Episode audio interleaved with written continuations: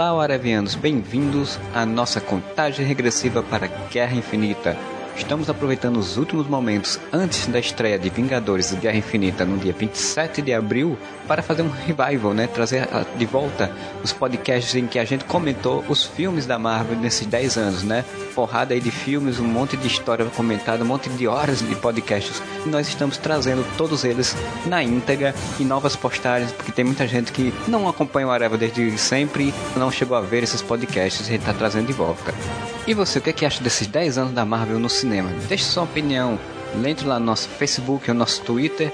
Mande e-mail para contato.areva.com ou deixe no seu comentário nas postagens dessa nossa contagem regressiva. Espero que você curta essa nossa proposta de revivals dos podcasts. Aproveite bem e tchau!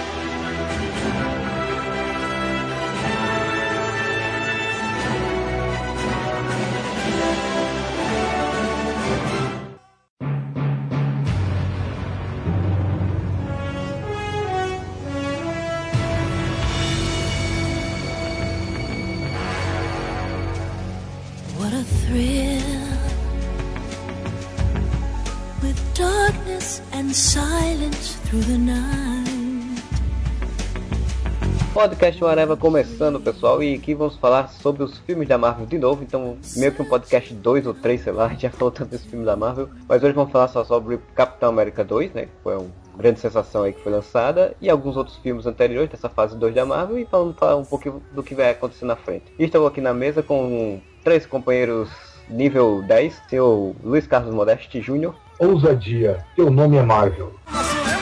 Nosso lema é ousadia e alegria, a nossa cara é pagode todo dia, cheio de estilo, não pressão, vou com tudo, só espalhando ousadia pelo mundo, ó molequinho. Agente Rafael Rodrigues.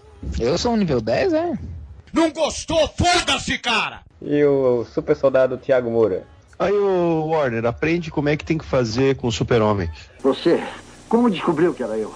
Talvez, por sorte. Quem sabe sou o super-homem? Ah, grande piada. Melhor bater na madeira quando pensar numa coisa dessa. Pois então, né? Vamos falar aqui do Capitão América 2, o Soldado Invernal, que acabou nem sendo tanto Soldado Invernal assim, né?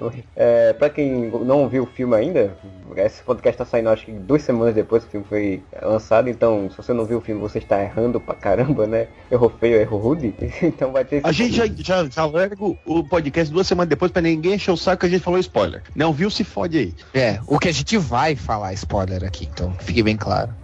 É, vai ter muitos spoilers. E mas antes de falar do próprio Capitão América 2, vamos falar um pouco aí dos primeiros filmes da, da fase 2, né? Que a gente não comentou ainda em nenhum podcast, acredito eu. Que é o Homem de Ferro 3 e o Thor 2, né? Terminou a fase 1 com os Vingadores lá detonando, explodindo Nova York literalmente e, e fenômeno de bilheteria e tal, e todo mundo ficou, e aí? E aí? E aí? E aí? Vai fazer o quê? Vamos vai ter o que agora na fase 2? E viemos com o Homem de Ferro 3, né? Que todo mundo esperou, vem um filme foi lançado com um trailer super sombrio e com explosão e com uma voz gutural de um vilão, que era o Mandarim. E aí depois vem o filme, né? E eu pergunto para vocês, começar aí pelo seu Modeste, o que é que ele achou aí do Homem de Ferro 3? Apesar de todo mundo descer a linha no de Ferro 3, eu achei um filme muito divertido, assim. Eu achei muito bacana, um filme legal, um filme de ação bacana, assim, meio descerebrado como todos os filmes da Marvel eram até o Capitão América. Mas assim, não achei todo esse nojo que todo mundo fala. Tem gente até no, no Noreva que não gosta. Porque, cara, não gostar, tudo bem, é direito, mas ele não foge tanto assim dos outros filmes do John Favreau dirigindo. Assim. O, o Robert Downey Jr. já é o o Tony Stark. Então não ia mudar muita coisa. Tem algumas coisas que eu não gostei. O lance do mandarim, tá bom, não gostei. Mas o filme funcionou, entendeu? Eu achei o filme funciona. E ele foi uhum. ousado em algumas coisas. Por exemplo, ele colocou o lance de terrorismo quase um dedo na cara dos americanos, do jeito que eles tratam tudo por terrorismo, entendeu? Eu achei do caralho o lance de forjar um terrorista. É basicamente o que os Estados Unidos faz, cara. O Bin Laden não existe se forjado. É, eu acho que o, o, o grande mérito do, do Homem de Ferro 13 é que pouca gente se dá conta, assim, é que é, é difícil tu fazer um filme blockbuster americano que critique o próprio sistema americano. É raro tu fazer isso, assim. O de Ferro já tinha feito isso no primeiro filme, criticando a, a indústria bélica americana, mas é aquela coisa assim, tu, tu criticar a indústria bélica é chutar cachorro morto, né, cara? Agora, no Homem de Ferro 3, eles foram mais além, né? Eles, eles fizeram o seguinte assim, ó, o, o, o estado que a gente chama de América é basicamente um estado paranoico, onde na falta de um, de um vilão a gente cria os nossos próprios, sabe? Foi tipo então Tropa de é... Elite 2, o inimigo agora é outro. Ah, É, então, o Padilha então mandou é um abraço bem- com o Robocop, né? então isso pra mim foi um grande foi uma grande sacada assim eu como eu não leio mais quadrinho de, de, de super-herói pelo menos não mensal assim não acompanho mais. Então pra mim o universo Marvel que vale atualmente é o universo do cinema. Então eu, eu não fico fazendo aquela comparação. Ah, mas mandarim não é um mandarim dos quadrinhos, blá blá blá. Eu tô cagando, sabe? Pra mim, dentro da proposta do filme, funcionou, faz sentido, faz total sentido. E as pessoas dizem, ah, mas foi uma revelação que não tem nada a ver. Cara, desde o começo do, do, do, do filme, inferem esse tipo de coisa. Tanto que a primeira coisa que o Tony Stark fala quando, quando ele começa a investigar o mandarim, ele fala, cara, tudo isso aqui é muito teatral quem, quem para entender mais de alguma coisa teatral do que o Tony Stark, sabe? Então, no fim das contas, a gente tem o Tony Stark, que é uma diva de verdade, contra o Mandarim, que é uma diva de mentira, sabe? E, e a gente tem o Homem de Ferro enfrentando o exato oposto dele, que é justamente o que o Aldrich Killian fala no filme. Cara, tu me deu o maior presente que, que, tu pode, que alguém poderia ter me dado. Que ele fala do negócio do desespero, mas depois ele fala assim: depois da, do, de tudo que aconteceu, eu percebi qual que era a minha, melhor, minha maior arma: anonimato. O interessante da fase 2 da Marvel é isso, eles estão pegando no pessoal de cada, de cada um dos personagens, assim. Isso é interessante. É, eu acho que eles estão tentando fazer uma coisa, digamos, sombria sem ser um sombrio dark, como a Warner tenta fazer, como fez com o Batman, por exemplo, né? O Batman também fala de Sem ser terrorismo, pessimista, né? né? É, exato. O Batman também, É. o último, né? o- Fala sobre terrorismo. É a mesma coisa, só que de uma outra forma. E aí eu concordo, eu acho que a Marvel tenta ser, tenta tipo mostrar que ah, o mundo é, é sombrio, mas nós temos os heróis ainda pra salvar. E, e você, Moro, o que, é que achou aí do Homem de Ferro 3? Então, cara, eu só, eu só não gostei uma coisa de Homem de Ferro 3. É só a única cena que eu não gostei foi aquele negócio, porque eu não gosto quando essa obrigação parece que filme de herói tem que o, o vilão ele tem que ter alguma coisa pessoal contra o mocinho, tá ligado? Ah, e ah, eu também. eu achei dispensável o Adrian Killian ter levado fora lá do, do Tony Stark, É, virou um bromance, que parece né? que é toda virou recalque, né? Tony Stark beijinho no ombro, né? aqui. Porque ficou recalque. Ele podia ser só um cara foda. E o, eu não gosto dessa, dessa necessidade É. que todo, quase todo filme de, de- de super-herói tem do vilão ter alguma coisa pessoal contra o herói, sabe? É, ele poderia ter sido simplesmente um rival tecnológico, né? Que aproveitou uma brecha aí, que o homem de que o Tony Stark não financiou. Sim, Vestido da menina e aproveitou para financiar e foder com, com o mundo, né? Mas aí é. ponto. Mas daí tem que fazer É, uma coisa pessoal. Agora é pessoal, tudo é pessoal. Uma coisa que eu tinha gostado muito no, antes da revelação do Mandarim é que aparentemente isso aí tinha se invertido, né? Tipo assim, o Mandarim tinha atacado o, o, o Hogan, o Rap Hogan, e aí o, tipo assim, ia ser na verdade uma vingança do herói contra o vilão, né? O que ia ser uma, Isso uma inversão de papéis. Não ia ser grande Mas pelo menos ia se ser uma coisa cara. diferente. Porque a Avenida Brasil filmes. fez isso dois anos atrás.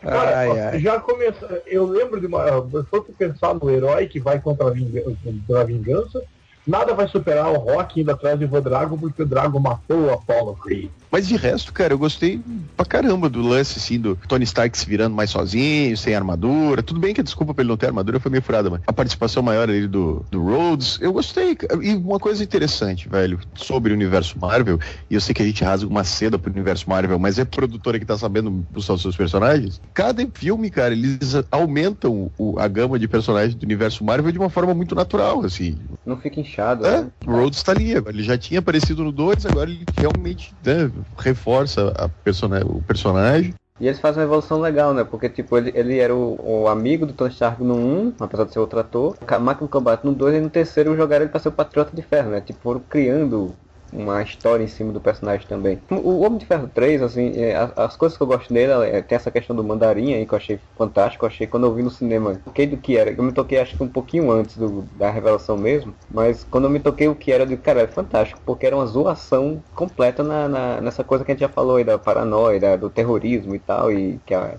até as próprias teorias das conspirações, que o Modesto sabe muito, mais, muito melhor do que eu, não existiu o Osama Bin Laden, não existiam ter- alguns terroristas e tal. Se você comparar as fotos do Bin Laden, nenhuma é igual.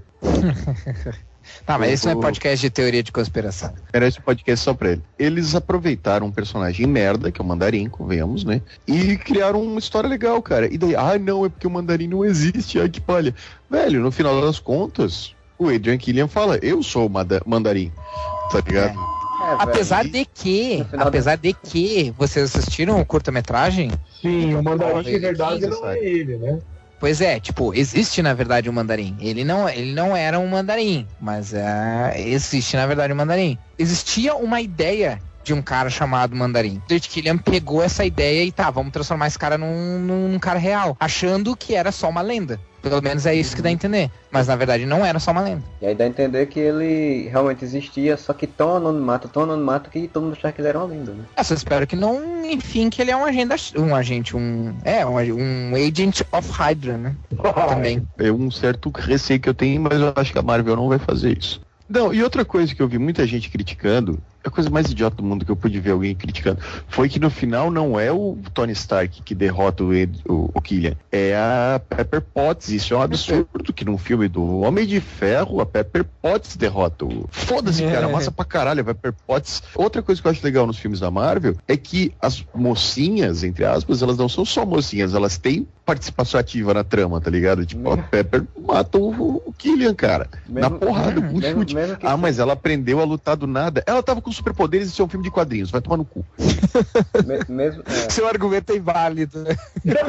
Ah, o Homem de Ferro 3 ele tem essa coisa do romance, do, da comédia romântica desde o primeiro, né? Então eu acho que combinou dessa coisa de que por trás, aquela velha história, por trás todo grande homem tem uma grande mulher. Então a Pepper Potts assume esse papel de grande mulher. Ela já era dona da empresa, então agora ela ganhou poderes. E aí ela vai e destrói o vilão, porque tipo, o vilão fudeu com tudo que ela, que ela acreditava. A única coisa chata é que daí depois foi aquela coisa assim, ah, beleza, eu tô com superpoderes, matei o vilão. Não, não, mas tudo bem, a gente conserta. Daí no fim, uma narração em off, ó, beleza, consertei a Pepper.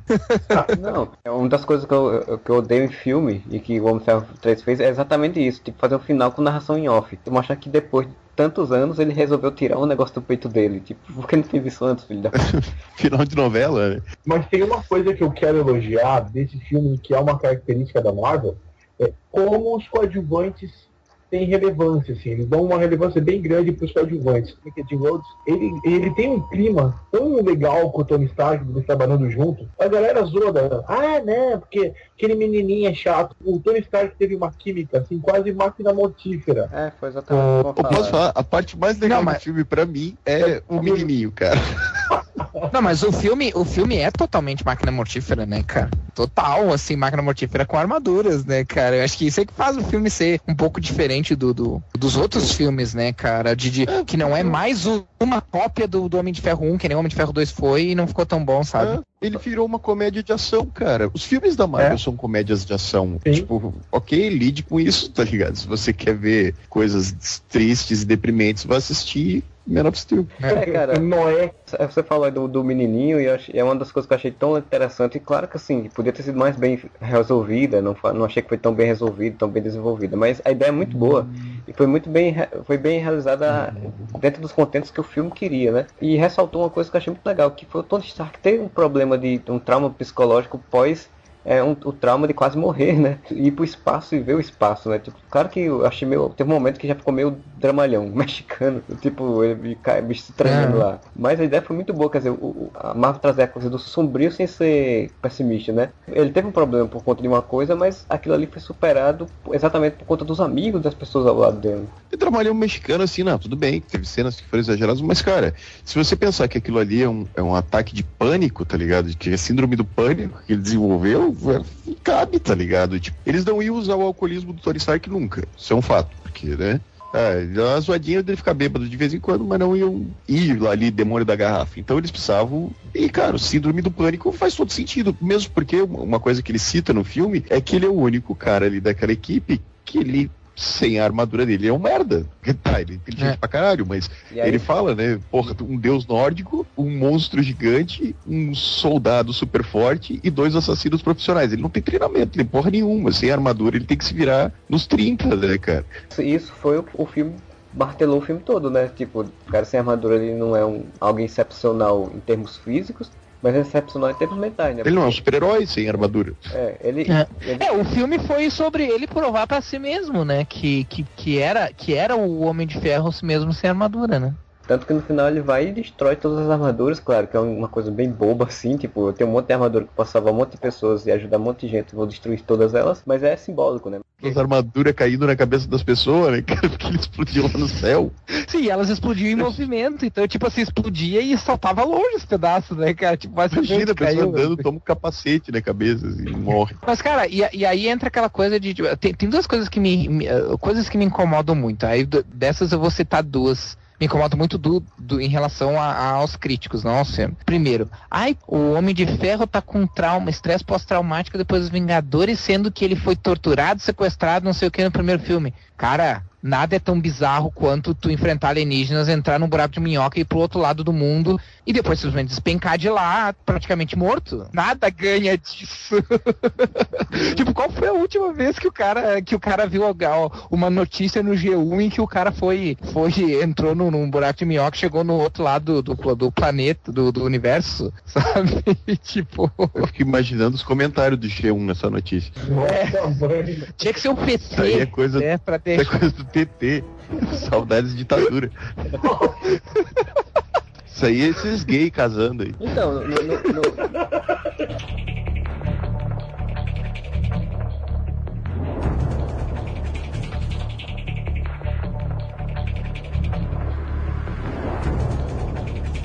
Ai, por que, que o Tony Stark não, não, não chamou os Vingadores? Cara, ele deixa bem claro uma hora no filme, Pepper, eu não vou voltar pra casa, eu preciso resolver isso sozinho. Ele fala isso nominalmente no filme. é, essa Não coisa, tem o que explicar por que, que os Vingadores não, não apareceram. Ele fala isso, cara, Mas, preciso- isso é uma coisa que eu preciso fazer sozinho. Cara, imagina o seguinte: deu uma merda, o Tony Stark vai fazer o quê? Chamar no grupo do WhatsApp, Vingadores? WhatsApp dos Ô, Vingadores. galera, alguém tá de boas aí? Eu tô precisando de uma, uma ajuda, sabe? Parece aquele amigo que liga pra pedir dinheiro emprestado, né? É, cara, pô. Não, mas ainda assim, ó, me- mesmo, mesmo que a gente encare essa coisa, ok, beleza. Precisa. Eu não acho que precisa, mas vamos, vamos supor que a gente entre, entre nessa brincadeira. Precisa dar algum tipo de explicação do porquê que ele não chamou nenhum dos Vingadores. Cara, ele dá essa explicação. Ele torna isso como uma coisa pessoal. Eu preciso resolver isso porque eu não tô resolvendo o problema do mandarim. Eu tô resolvendo um problema pessoal meu, que aí eu preciso lidar com meus próprios demônios, sabe? Eu preciso lidar com o fato de que eu acho que eu sou um bosta sem armadura. Eu não- eu O não- filme é sobre isso.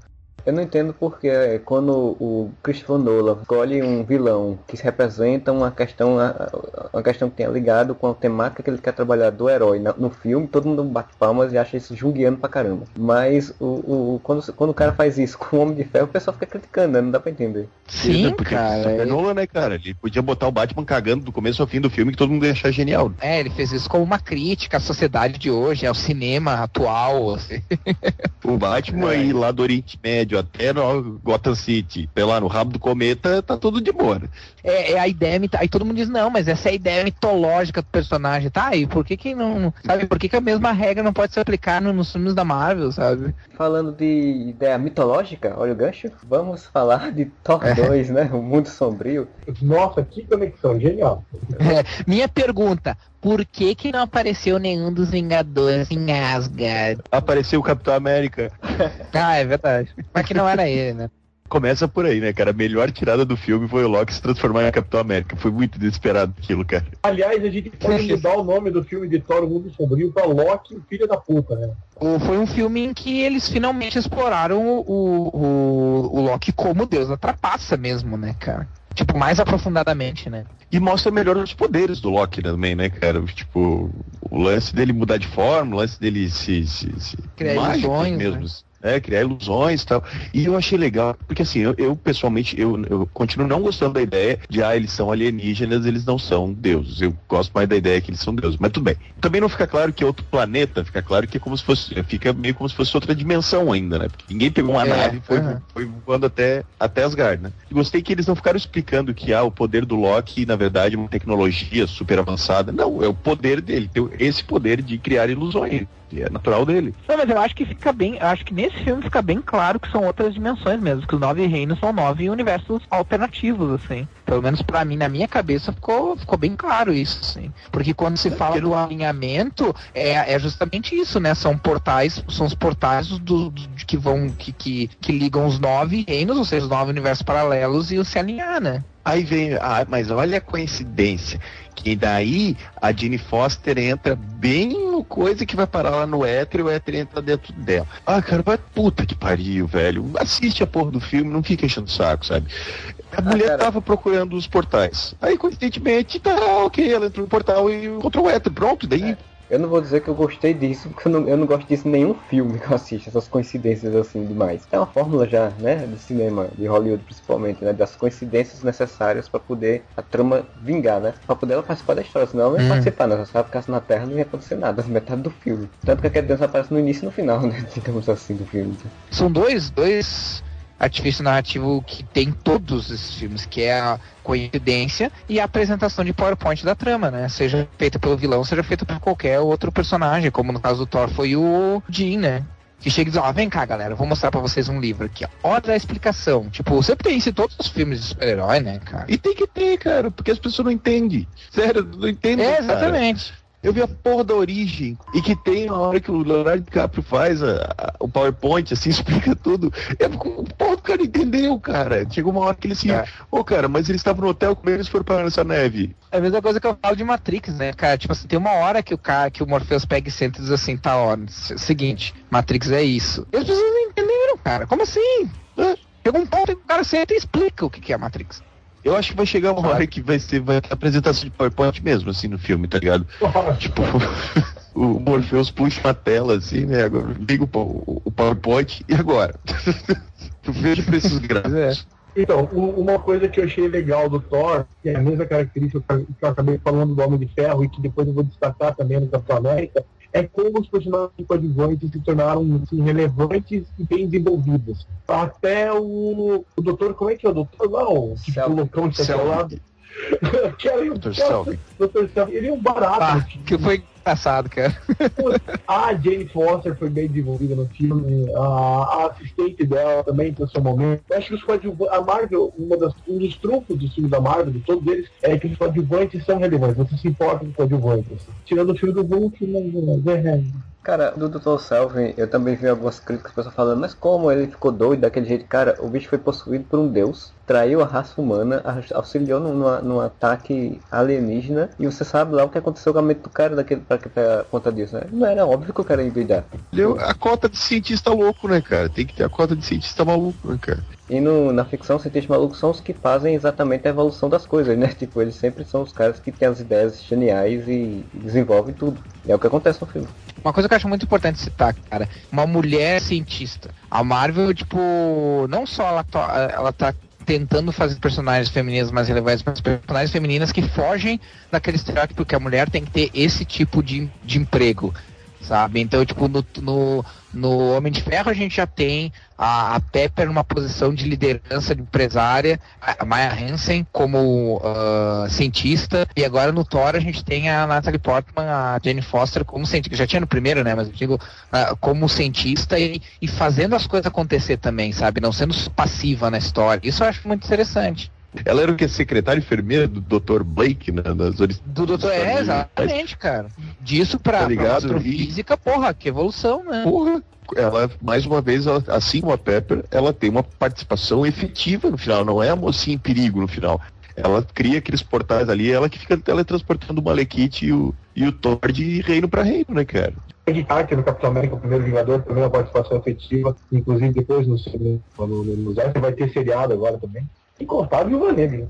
A própria Maria Hill nos Vingadores, né? É, mas é o Joss Whedon, né? O Joss Whedon, tipo assim, quem conhece os, os trabalhos do Joss Whedon sabe que ele, ele trabalha bem com mulheres, né? Com, person com personagens femininas bem caracterizadas e tal, né? Mas é interessante que a Marvel tá fazendo isso como um todo, assim, né, cara? Tipo assim, tá vendo o universo como um universo mesmo, com personagens de várias cores, de vários gêneros, de vários... tudo, sabe? Até onde eu sei não tem um personagem homossexual, mas, né? Vai até contra, né, cara, aquele, aquele estereótipo que tem, que a indústria cinematográfica tem, de dizer que não pode ter heroína mulher, que não dá, não dá lucro, teve Sei lá. Sim, sim. A Marvel Studios provavelmente vai ser a primeira a fazer um filme com, um com um personagem feminino de protagonista. Cara, vou, vou fazer aquele velho costume de ter que fazer comparações com os outros, mas, cara, me diz uma personagem forte no filme dos X-Men. Não tem, velho. Tá ligado? Não tem. Você tem ali a Tempestade a Jean Grey de figuração ali pro Wolverine, cara. Não Sim. tem personagem forte Eles tentam, eles tentam forçar a barra com a tempestade, mas, mas fica só isso, né? Fica meio forçado, assim, uma tentativa de forçar Cara, uma coisa ali de que canto, ela solta um raio ali, aqui, deu só. Em todos os filmes Marvel, todas as áreas românticas, digamos assim, elas têm participação efetiva na trama, elas não são só a namoradinha do herói. Teve muita gente que reclamou do humor do Thor, e acho que assim como o Thor, ah, a gente tava comentando, acho que o Marcelo comentou que o Homem de Ferro 3 tinha aquele trailer sombrio e tal. Tanto o Homem de Ferro 3 quanto o Thor me enganaram nesse sentido, né? Achei que os ser filmes bem mais sombrios são filmes ridiculamente engraçados, assim. Mas não foram coisas que me decepcionaram, que fizeram não gostar do filme. Muito engraçado, cara. Eu gosto muito da Cat Dennis, né, cara? Então as cenas com ela eu sempre acho uma razão. Colocaram o assim. estagiário dela lá, que também, as cenas dela com os estagiários são sensacionais. Sim, cara, muito bom, cara. Ela é sidekick e ela teve um sidekick, né, cara? E, e, velho, as piadas são muito pontuais. Aquela em que o Thor vai parar no, no, no metrô, eu acho sensacional, cara. Sim. Tá ligado? A mulher mole pra ele metrô. Muito quadrinho da Marvel, cara. Lembra aquelas histórias do tipo o Capitão América ir comprar alguma coisa no mercado e um vilão tá- que tá disfarçado. Tem, tem uma história de quadrinhos que é assim, eu eu lembro qual dos vilões que tá disfarçado, assim, tentando só comprar uma coisa e o Capitão América percebe que é ele e briga com ele. Ele, cara, pô, eu vou querer comprar um negócio aqui, velho. Sem fazer nada, eu ia só. E eu acho que um, mantendo a, nossa tradição de comparação com outros estúdios, falar mal de outros estúdios, eu acho que dá uma leveza pro filme muito boa, coisa que você não sente na trilogia do Nolan, você não sente Man of Steel. Não tô dizendo que os filmes são ruins, ou, coisa do tipo, mas eu acho que você não sente uma leveza nesses filmes, tá ligado? Tu não, não tem uma hora que diz, ah, bacana, tá? Sabe que tu respira ligado. E quando a DC tentou fazer isso, ela fez um filme maravilhoso chamado Lanterna Verde. como né, a Marvel tem essa, capacidade de balancear, botar a ação, botar que é uma comédia de ação, todos os filmes da Marvel, até Capitão América, na verdade, foram comédias de ação, e velho, ótimas comédias de ação. Mas deixa eu fazer uma pergunta pra vocês, que é sobre exatamente entrando nisso e a gente já entra no Capitão América também. Tirando o Capitão América, o último, é, você não vê uma característica de público-alvo para cada filme? Por exemplo, o Homem de Ferro ser um, um- um filme para público massa velho, o Thor tem muita coisa voltada para o público, público feminino e o Capitão América ser voltado para o público mais nerd. E pelo menos eu vejo dessa forma. Não sei se vocês veem dessa forma. Cara, cara, eu acho que eu vejo um pouco diferente, cara. Eu acho que a Marvel, inclusive isso eu falei na, na, na crítica que eu escrevi lá no, no MDM. Não que, eu não tô falando com isso que os filmes ah, de- dessa fase 2 sejam perfeitos. Pelo contrário, a gente apontou vários erros, por exemplo, no Homem de Ferro 2 e 13, vamos, vamos falar provavelmente de vários erros do Thor. Mas o, a Marvel parece ser o único estúdio que faz filmes de super-herói que aprende com os erros. Então, por exemplo, tu tem o Homem de Ferro 2, que era basicamente um plágio do 1, não deu muito certo. O Homem de Ferro 3 foi pra um, um viés totalmente diferente. O primeiro Thor foi um filme que se passava mais na Terra do que, no, do que em Asgard. Funcionou mais ou menos, mais ou menos. O que eles fizeram? Fizeram um filme praticamente só em Asgard e em outros reinos e muito pouco na Terra. Uma coisa que eu reclamava muito do primeiro Thor é a impressão de que tudo se passa em uma tarde, tá ligado? E em Thor 2 É. eles dão uma epicidade no negócio que parece que você tem aquela sensação que o tempo está passando, que tipo, o Thor passou muito tempo e, eh, enfrentando as coisas nos nove reinos, assim. Não como se ele foi, ah, não, vou, vou feriadão, vou aproveitar para ir para resolver os problemas. Dá a impressão que a Marvel realmente pega e, olha, e, e anota assim, tá, ah, beleza, a galera tá reclamando isso aqui, vamos olhar. É, realmente, isso aqui não ficou muito legal, então vamos anotar isso aqui, no próximo a gente vai corrigir esse problema, sabe? Vale salientar que no filme do Thor, eu só fiquei triste que essa saga dele pelos nove reinos sozinha dava um filme, né? Acabou eu não tendo. Tipo, a única cena que tem é rapidinha e quando chega um monstro de gigante de pedra, eu digo, porra, agora vai ser aquela luta, foda. Aí eu destrói ele numa porrada só. Mas assim, eu falei dessas características, porque assim, o primeiro Capitão América é bem a cara do diretor, é quase um filme do Rocketeer, assim, e tem aquela coisa da restituição histórica e tal. Pega mais o pessoal catapiolho, assim. A mulherada que foi ver o Thor uma coisa impressionante. Né? A cena em que o Thor tá sem camisa, tomando esse lavão lá, cara, o cinema ficou umedecido. Assim, Aumentou 3 graus de temperatura do É. Isso, isso é fato, né? Desde o primeiro, né? Assim, tipo, tem um público feminino que adora o ator, e aí ele vai assistir muito filme por conta do ator, e aí gosta muito do romancezinho, né? Do, do romancezinho, e se diverte com as piadas e o jeito do Loki. Então, tipo, ele conseguiu equilibrar bem pra esse tipo de público, que é, um, é uma comédia romântica com ação. E o Homem de Ferro não é tanto, tipo, ele tem a comédia romântica, mas ele é muito mais uma coisa de aventura. É um filme que a molecada gosta, é um filme massa 10 da Marvel. É mais adolescente, né? Eu entendi o que dizer, Modesto. Ele- Parece que cada filme eles, eles dão uma. Como é que eu vou dizer? Ok, vamos fazer o primeiro filme do Homem de Ferro, ele vai ser né, um massa velho. O segundo também foi um massa velho, foi a Copa do primeiro. Aí nesse terceiro a gente já vai fazer um máquina mortífera, sabe? Um, um, um thriller de policial. tal, É, uma- eu ia entrar, eu o Capitão nesse. América é um. Eu é exatamente uma nesse ponto. aventura, uma coisa mais aventura. O primeiro toque, Senhor dos Anéis. Ele tenta pegar É. o também total. Marvel tenta aprender com os erros e outra coisa também interessante que eles fazem é assim, eles não veem os filmes, os, os filmes deles como filmes de super-herói. Assim, nós temos personagens super-heróis. Em que tipo de gêneros eles se encaixam?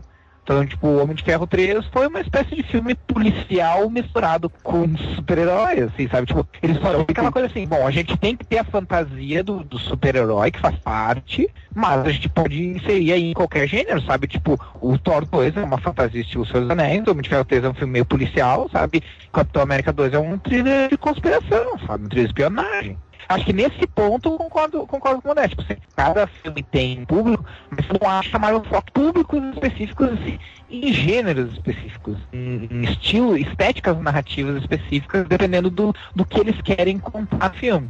Eu acho que isso acontece naturalmente, assim, o público, porque o estilo, é, eu não acho que a Marvel se une, não, não, Homem de Ferro vai ser para adolescente, Thor vai ser para mina e Capitão América vai ser para nerd. Não, eu acho que é uma coisa que acontece meio que naturalmente, porque o personagem do Homem de Ferro, ele é mais massa velha, ele é mais, puxa, mais adolescente, até pela interpretação do Downey Jr. O, o Capitão América, por ser, né, pelo estilo dele, acaba captando um- um outro público, assim, mas não que, que sejam excludentes acabaram formando esse público de uma forma natural, de uma forma que, que fluiu dessa forma.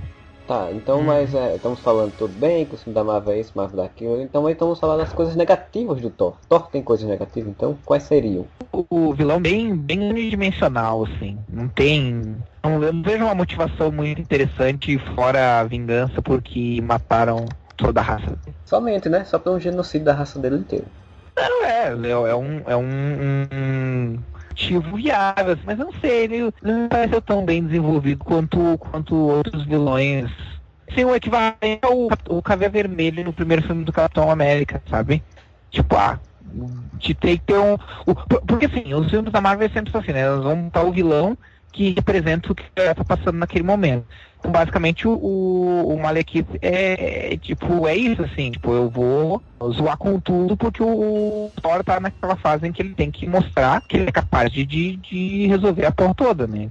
Então, é, é pra isso, assim, mas ficou aquela coisa, pra mim, ficou aquela coisa assim, ah, tá, beleza, só. Eu, eu concordo com você, Rafael, só que ao mesmo tempo eu acho que eu não era preciso ir muito a fundo do Malekith, porque é o que tu falou, o Malekith, ele é um vilão que tá ali, mas ele é só um, um fio condutor, digamos assim, pra história do Thor e do Loki.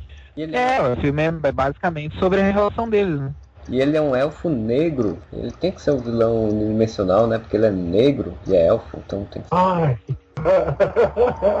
Olha, olha, olha a frase complicada fora de contexto. Tinha que ser mal porque ele é negro. Eu acho que não. Cuidado. Ele, ele é um elfo sombrio. Vamos É. usar o termo, o termo que agora que usa é sombrio. Não, esse é o que eu tô falando Ok. exatamente da lógica que as pessoas podem ter, né? De que por, por ser. E eu vou continuar falando elfo negro, desculpa aí, Estevam Ribeiro, que você vai reclamar comigo depois que eu sei. A questão de ser do elfo negro, que é o termo original dos quadrinhos, por, por ser bidimensional. Porque, infelizmente, na cultura, o termo negro é, é usado nesse sentido, né? Então por isso que ele tinha que ser bidimensional Sim, no filme. Sim, negro a é ideia mal, de trevas, né? É, ideia de treva, de, ne- de negro. Não tô falando negro no sentido de, de negro de pele, né? Até porque ele, é, ele, não é, ele não é negro de pele, ele é negro no sentido de trevas, de escuridão. Que aí no Sim, que sim. aqui botaram o termo sombrio, né? Que adotou esse termo sombrio desde o Star Wars lá, então. Come to the dark side.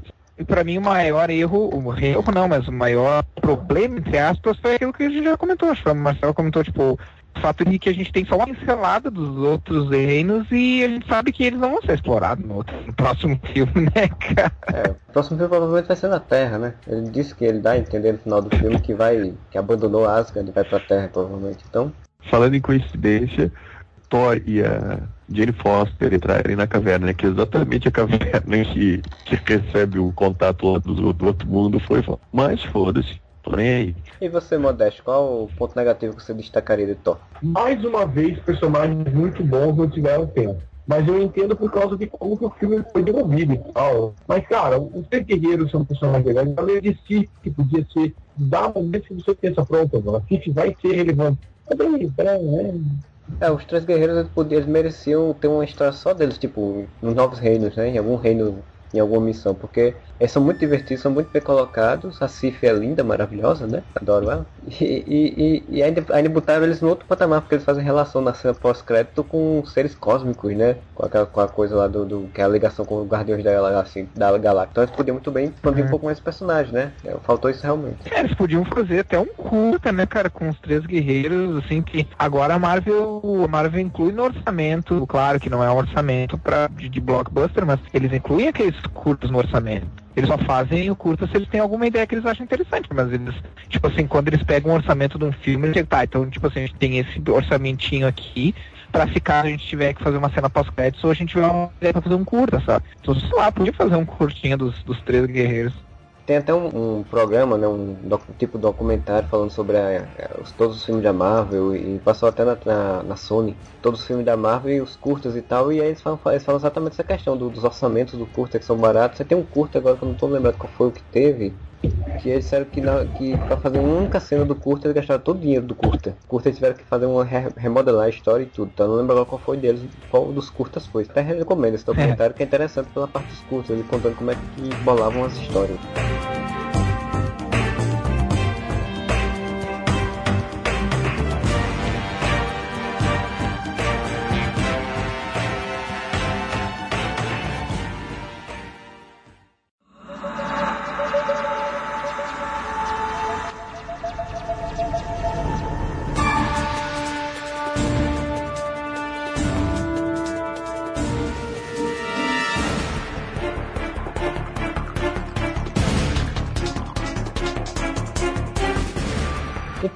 Vamos de fato para o filme que nós queríamos comentar desde o início, que é o Capitão América 2, o Soldado Invernal, ou como seria aqui no Brasil, Capitão América 2, o Retorno do Primeiro Vingador, que traz o Steve Rogers sendo um agente da SHIELD e tendo que lidar com novas complicações e seu papel no mundo, né? Você achou, Imura, do filme do Capitão América e do, do Steve Rogers enfrentando o seu velho companheiro de batalhas, o Buck? Tirando, obviamente, o sonho nerd de que foi Vingadores, é o melhor filme da Marvel. Não vou dizer muito melhor, eu gosto muito de todos os filmes Marvel. Ele tá acima, pra mim, de, de Homem de Ferro 1, 2, 3, Thor, tudo, cara. É o primeiro filme da Marvel que tem um roteiro mais maduro. É um roteiro simples, não é um roteiro complicado, não é tá ligado? Parece um amadurecimento da Marvel. Finalmente, eu vi o Capitão América. Eu gosto muito do primeiro filme do Capitão América. Uma coisa que eu reclamei, até quando a gente gravou o podcast sobre Vingadores, que eu comentei aqui, não por culpa do Chris Evans, que não acho um ator tão limitado assim quanto as pessoas falam, o, o Capitão América eh, não tem uma grande cena de ação em Vingadores. Curiosamente, eu, tava, eu assistindo o, esse filme, Capitão América 2, Vingadores ele passou uma hora pra fazer aquela cena de ligar uma chavinha lá para o Homem de Ferro fazer a missão, né? E nesse filme ele faz ele invade, Isso. ele invade uma, uma base inteira, derrubou todo mundo em menos de 5 minutos. Então, mostra Ele é bem, um avião, cara. mostra bem a diferença. Ele é um avião. Sozinho, ele pula no avião e derruba o avião, cara. E era isso que eu queria ter visto em Vingadores, sabe? Porque em Vingadores você tem uma grande cena de ação da, da Viva Negra, uma grande cena de ação do Hulk, do Thor, do, do Gavião Arqueiro, e você não tem uma grande, uma coisa assim que o Capitão América, sabe? Parece que em Vingadores todos os personagens tiveram aquela ceninha pra você dizer, puta que pariu. O Capitão América não teve isso. E tentaram, né? Tentaram, né? Aquela cena em que ele resgata o pessoal dentro do museu, que ele dá ordem pros policiais, eu achei bem pouco. E aqui, cara, tu vê o Capitão América sendo um super-herói mesmo, fazendo coisa que ninguém pode fazer. Tu vê finalmente sai do filme dizendo, caralho, esse cara é foda, velho. Esse cara, tipo, pode dar um pau como de ferro fácil, assim, sabe? É, justificando por que ele seria tão diferente de, por exemplo, um outro agente da SHIELD, superman treinado, né? Isso, exato. Tu vê que nenhum personagem ali, fora o próprio Soldado Invernal, e ainda assim, bem pau a pau, é páreo pro Capitão América. É, Todos os vilões que vão pra cima dele, o Patroc no início, por exemplo, vão tomar um cacete dele porque o cara é foda, sabe? Esse filme você dizendo, caralho, o Capitão América é foda. Coisa que no primeiro filme, a única cena que a gente vê isso acontecendo é quando ele chega, que salvou o batalhão inteiro lá da, da base da Hydra, e você diz, caralho, que foda. Nesse, cara, todas as cenas que o Capitão América aparece, você diz, caralho, esse cara é foda. E eles reforçam isso várias vezes, né? Porque eles colocam várias cenas onde ele tem que enfrentar várias, é, vários soldados ao mesmo tempo, né? Tem a cena do elevador, tem a cena da- do, do navio no início e tal. Então eles, eles reforçam bem isso, né? Do, do, do Capitão América ser realmente um cara extraordinário acima dos outros, né? Eles mostram o personagem como um verdadeiro, o, o cara que faz, improvisa na hora e, e consegue resolver o problema, sabe? Tipo, você não vê o Capitão América hesitando no filme. A hora que chega, cara, aquela cena do avião é muito foda. Não, eu, eu acho muito foda também, cara. Eu acho muito cara foda só também. pensa o É- seguinte, "Ó, deixa eu ver o que eu posso fazer. Eu vou jogar minha moto contra um avião, vou pular em cima do avião, atirar o meu escudo e derrubar essa porra de avião. Assim, tá ligado? E, e caralho, velho. É o Capitão América fazendo aquilo. E aí, você, Modesto, o que é que achou? As suas primeiras impressões sobre o filme? O filme é sensacional, disparado na frente. Segundo melhor filme da Marvel também, acho. É muito bom. Se for colocar, se fosse pensar nacionalmente, eu diria que ele é até um pouco. Ele é, ele é melhor, um filme melhor que Vingadores. É, roteiro é é bem melhor. E a Marvel mostra porquê que ela gasta em coadjuvante. Robert Redford, vai tomar no cu, o cara tá foda. O cara é bom. O Chris Evans, eu não acho, assim que o Moura falou, muita gente criticou o Chris Evans, eu acho que ele não compromete. Ele, pelo contrário, tem cenas que ele tá bem, assim. Ele discute com o Robert Redford e ele não some na cena, cara. Isso, cara.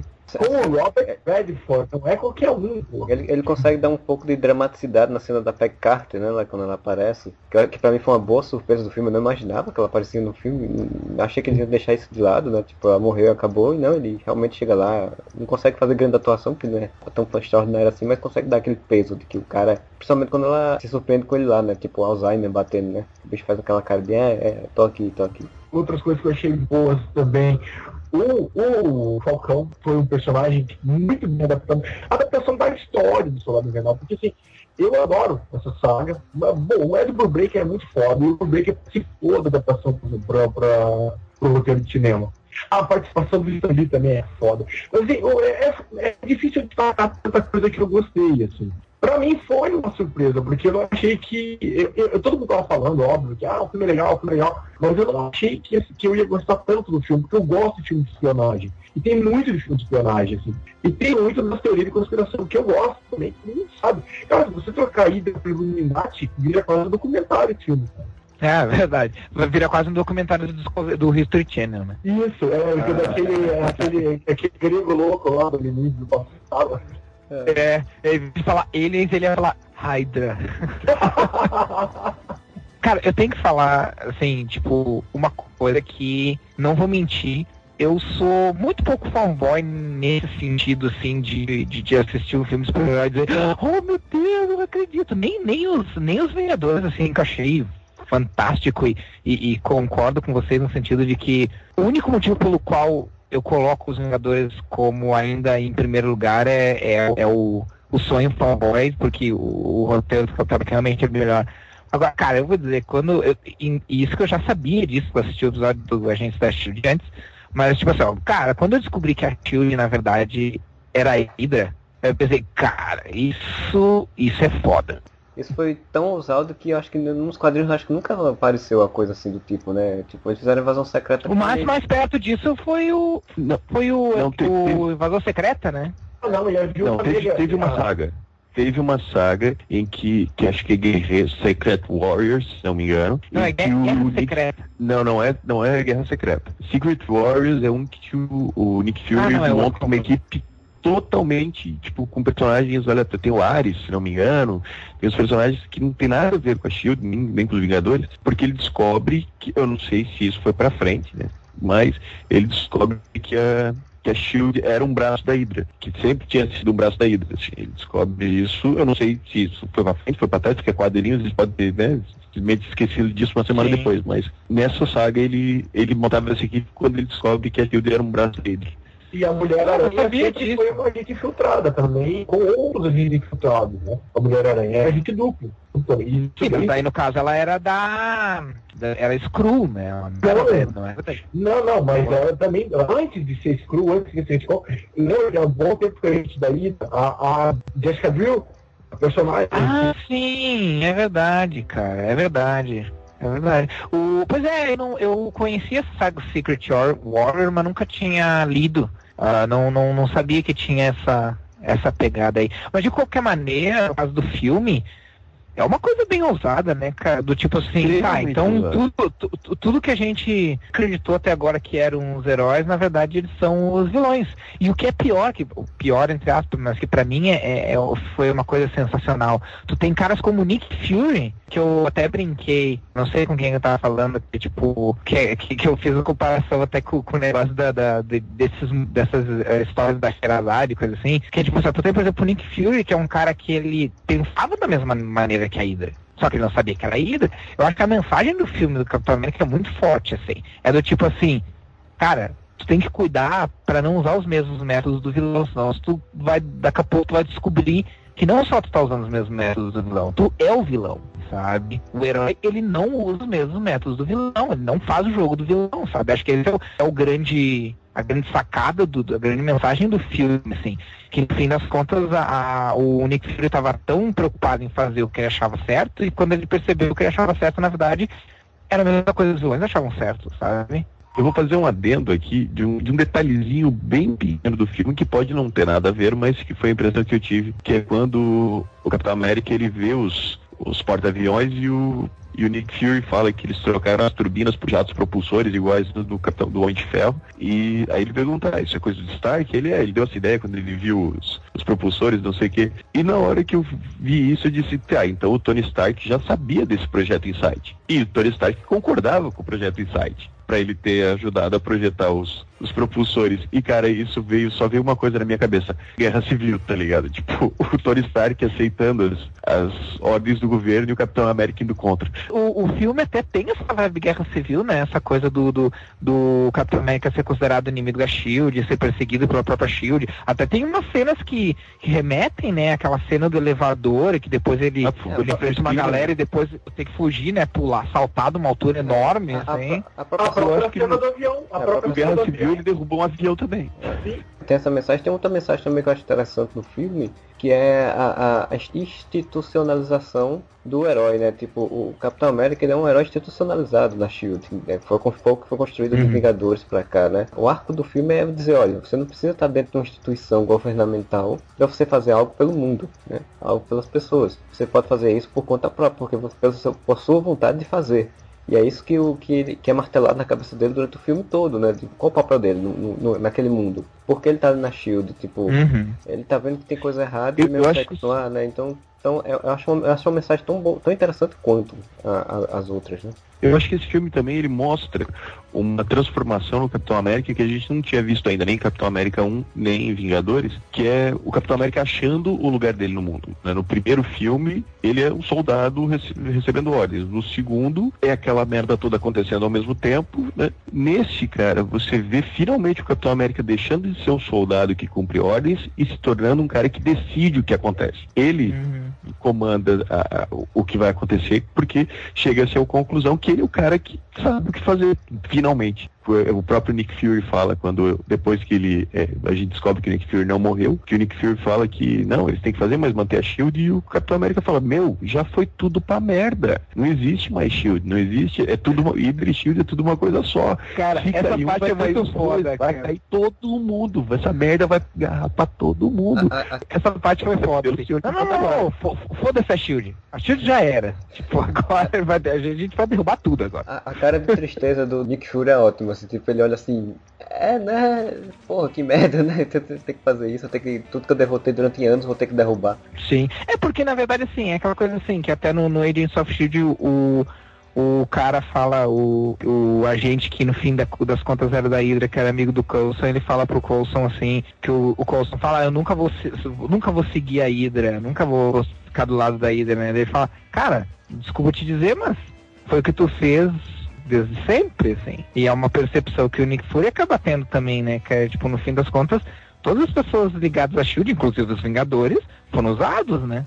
Vai saber em que circunstâncias o se foi permitido que, que os Vingadores se reunissem. Daqui a pouco foi simplesmente porque, ah não, beleza, eles enfrentam a, a ameaça alienígena que é o que não nos interessa, mas o que sobrado disso, tipo as armas, as coisas assim, a gente vai lá, recolhe e usa a nosso favor, que é o que acontece no, nas cenas pós-créditos, que o coisa tem o, o Barão von Strucker tem o, o cetro do Loki, né? O próprio Capitão América ficou trabalhando dois anos para Shield e vai saber, ele estava cumprindo missões que interessavam a Hydra, provavelmente. Porque uma coisa interessante também é que toda a imagem que a gente tinha antes, porque todo mundo sabia que o, o Alexander Pierce era traíra, né, cara? Isso já tava, esse cara era espião, é, esse tá cara tava aqui, até, até minha avó sabe que esse cara tava, esse cara é viado tá aí pra, pra foder todo mundo. A minha surpresa foi ele não ser o Caveira Vermelha. É, que é, também pensava que ele ia ser. Mas eu achei bom. Não, eu também achei bom, mas eu pensava que ele ia ser. A impressão que tava é que aquele cara era um, um agente da Hydra e ele tava manipulando as coisas. E não, cara, que a Shield inteira era a Hydra, tá ligado? É. Se você fosse ligar no que era a saga dos quadrinhos, em que era um cara externo à agência fazendo ataques nos Estados Unidos e tal, você dava pra pensar, não, ele entrou é, galgou é, posições para chegar a um ponto, um patamar de, de controle do, do negócio para poder agora fazer um ataque. E não, realmente, quando dá aquela ideia do que, tipo, desde que ele tá lá dentro, desde que ele entrou, era isso tudo. Até o Nick Fury fala uma coisa bem interessante, ele faz, esse cara renegou o prêmio Nobel da Paz. E, e tipo, é dessas coisas que a gente desconfia. É. Isso é bem interessante, é porque mostra que, tipo, um planejamento, tipo, é uma organização que se planejou anos, anos para poder chegar nesse ponto. Agora sim, tipo, meu quadrinhos pra caramba, essa coisa de que nós manipulamos a história de acordo como nós queríamos para poder fazer com que a sociedade chegasse a um ponto de paranoia tão grande que pudéssemos fazer esse projeto e mandar para poder destruirmos quem quisermos no mundo. É bem quadrinhos isso, né? Porque tipo é bem vilão. Não, não é quadrinhos, não, não, isso é George Bush, cara. Não, Isso sim, é mas eu tô falando. americano, cara. Não, sim, o, o, projeto do Star Wars lá, do, do, do Guerra nas Estrelas lá, do, do, George Bush, tudo bem, mas eu tô falando esse planejamento da Hydra desde o início. Tipo, ele ter manipulado a história do mundo para fazer com que a sociedade se tornasse paranoica. Isso é um bem ficcional exagerado, assim, tipo, bem quadrinhos, né? A ser que você ah, tem teoria da conspiração. O que, que, que, que tu acha que a Raquel Sherazade tá fazendo? O que, que tu acha que a Raquel Sherazade tá fazendo? Botando pânico em todo mundo, pra daqui a pouco ó, já tem marcha da família, pela, por Deus aí, ó que existem setores ultraconservadores que faz tempo que, que, que, que lança esses pânico, né, fazer valer sua própria agenda, isso não é, não é preciso ser muito paranoico, né, cara? Porque tem coisas que são muito óbvias, assim. Mas eu entendo o que, que o Marcelo quer dizer. O que o Marcelo quer dizer, na verdade, é que assim, a, a complexidade disso para um único objetivo, porque o único objetivo na, da Hydra é chegar ao ponto de poder ter poder suficiente para eliminar todos aqueles que eles considerariam ameaças sem questionamento, assim, sem ninguém, sem nenhum governo questionar. Né? Tipo, é uma coisa que, que é fantástica do ponto de vista narrativo, né? Sim, que é uma sim. coisa típica de quadrinhos, tanto que teve também no, no, no Batman Begins, né? Batman Begins é isso, o manipulou a história ao longo do, né? das Sombras manipulou a história ao longo dos, das eras, né? Eles, eles usam um, um princípio básico chamado regra de três que não é aquela coisa do multiplicar cruzado. Você cria um problema, você mostra ele para o público e mostra a sua alternativa para resolver aquele problema. É exatamente o que o governo americano faz. Tipo, o, se você pegar para ver, sempre tem. Primeiro aparece um problema que os caras mesmos inventam. Aí, para fazer o que eles querem, eles dão uma alternativa. Ó, a gente vai fazer isso, mas a gente vai fazer isso, só precisa disso e daquilo. Pearl Harbor. O governo americano não sabia que ia ter Pearl Harbor. O governo americano não sabia 11 de setembro, tem mais de provas. O governo americano sabe de um monte de coisa e deixa lá para ter justificativo de atacar. Sabe quem faz isso também? Norton Antivírus. Cria o problema de aí, aí é um Norton Antivírus, cara. Sacado. Foda. Aí você vai estar no seu computador, vai vir um vírus e vai falar, raio, Hydra. É uma pistola. eu virei fanboy do filme do Capitão América, porque tem muitas coisas que, que pra mim são caras em história do super-herói. Tipo, cara, ter colocado o Zola como uma uma mente dentro de um monte de computador dos 70, que pelo menos depois que ele morreu, né? Cara, pra mim foi muito foda, cara. Tipo, cara, ali foi uma coisa que. Eu achei. Rafael, o detalhe da câmerazinha, cara. Nossa, Da câmerazinha. Sim, cara. Eu achei uma leitura Aquilo foi muito A fantástica, hora que a né? câmerazinha começou a se mexer, eu disse, cara, Arninzola, eu não acredito que eles vão fazer o Arninzola. E fizeram, cara. É, cara, não. E fizeram, cara. E eu- ficou tri, cara. Eu achei a leitura fantástica porque, tipo, é, quando o Armin Zola apareceu no primeiro filme, eu, pô, como é que esses caras vão transformar no cinema aquilo que é no quadril, né? Que é um bicho uma cabeça gigante com a televisãozinha no meio do peito e tal. E conseguir transformar isso de uma forma tão, como o Moura já falou outras vezes, natural, né? As coisas acabam acontecendo naturalmente, tipo, pegaram uma ideia do- que aconteceu na realidade, traz o cara e faz com que o cara, o cara morra. Realmente ele é tão excepcional que a própria Shield aceita integrar ele ao sistema deles, né? Então, tipo, a- as coisas vão se construindo, né? E, e- isso, isso- e aí juntou a ideia da, da inteligência artificial, tipo, num- numa questão meio retrô, né? Tipo, cyberpunk quase. Ah, não cyberpunk não, porque é anos 80, ali seria o quê? Um dieselpunk, eu acho. Que era a questão da inteligência artificial dentro de um universo ainda de, de guerra e tal. Eu achei fantástico aquilo. New Wave Punk. É, eu só não gostei do Arminzola passar tanto tempo explicando todos os planos e todo o lance do É, Capitão América. PowerPoint, né? Pra PowerPoint, cara. Cena Tá, PowerPoint. pa- PowerPoint, mas, mas no caso do Capitão América tem aquela coisa assim, ele tava segurando os dois pra eles não, não terem tempo de perceber que tinha um míssil chegando ali, né? Explodindo, explodir a cara deles. o cara conta que matou o Howard Stark, que, que é Mas, cara, pensa assim, ó, pensa assim, ó, é guardado devido às proporções, óbvio, né, diz que vem encher o saco depois nos comentários. É como os Imandias, cara, tipo assim, ó, na cabeça do Zola, cara, eles já ganharam. Diferença faz eles contar tudo? Pelo contrário, é até uma questão de ego, cara. Tipo assim, cara, eu não tenho 70 anos pra ninguém saber o que, que eu fiz. Tipo, o Capitão América Ah, foi velho. meu maior inimigo. É óbvio que eu vou contar pra ele tudo que eu fiz que- e que ele não vai ter como não vai ter como voltar no tempo e, e mudar tudo isso aí. Eu já ganhei, sabe? Então, tipo, eu, eu acho que no caso não fica tão, tão não fica tão nada a ver, sabe? Fazia quanto tempo que o Arninzola tava desligado lá dentro daqui fora?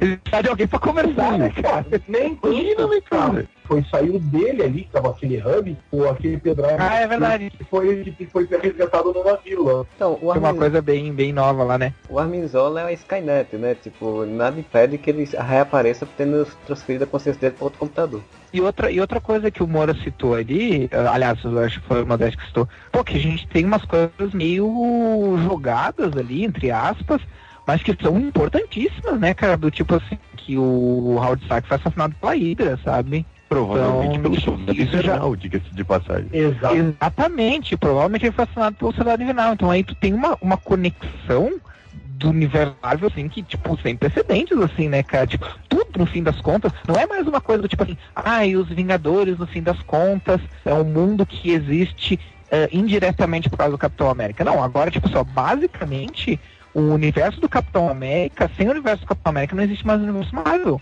Porque tá tudo, tipo, muito conectado. Sim, ele é a pedra base, né, cara? Mas, assim, uma coisa que ficou subentendido também é que o, o Soldado Invernal matou o Kennedy, né, pelo que eu entendi. É. Sim. Quantos super-heróis e- nesses filmes já mataram o Kennedy, cara? Porque o Magneto vai matar o Kennedy. O comediante matou o Kennedy. Matou o o Soldado Invernal matou o Kennedy. Só falta agora Todo o mundo mata o Man of Kennedy. Steel, o super-homem voltar no tempo e quebrar o pescoço do Kennedy.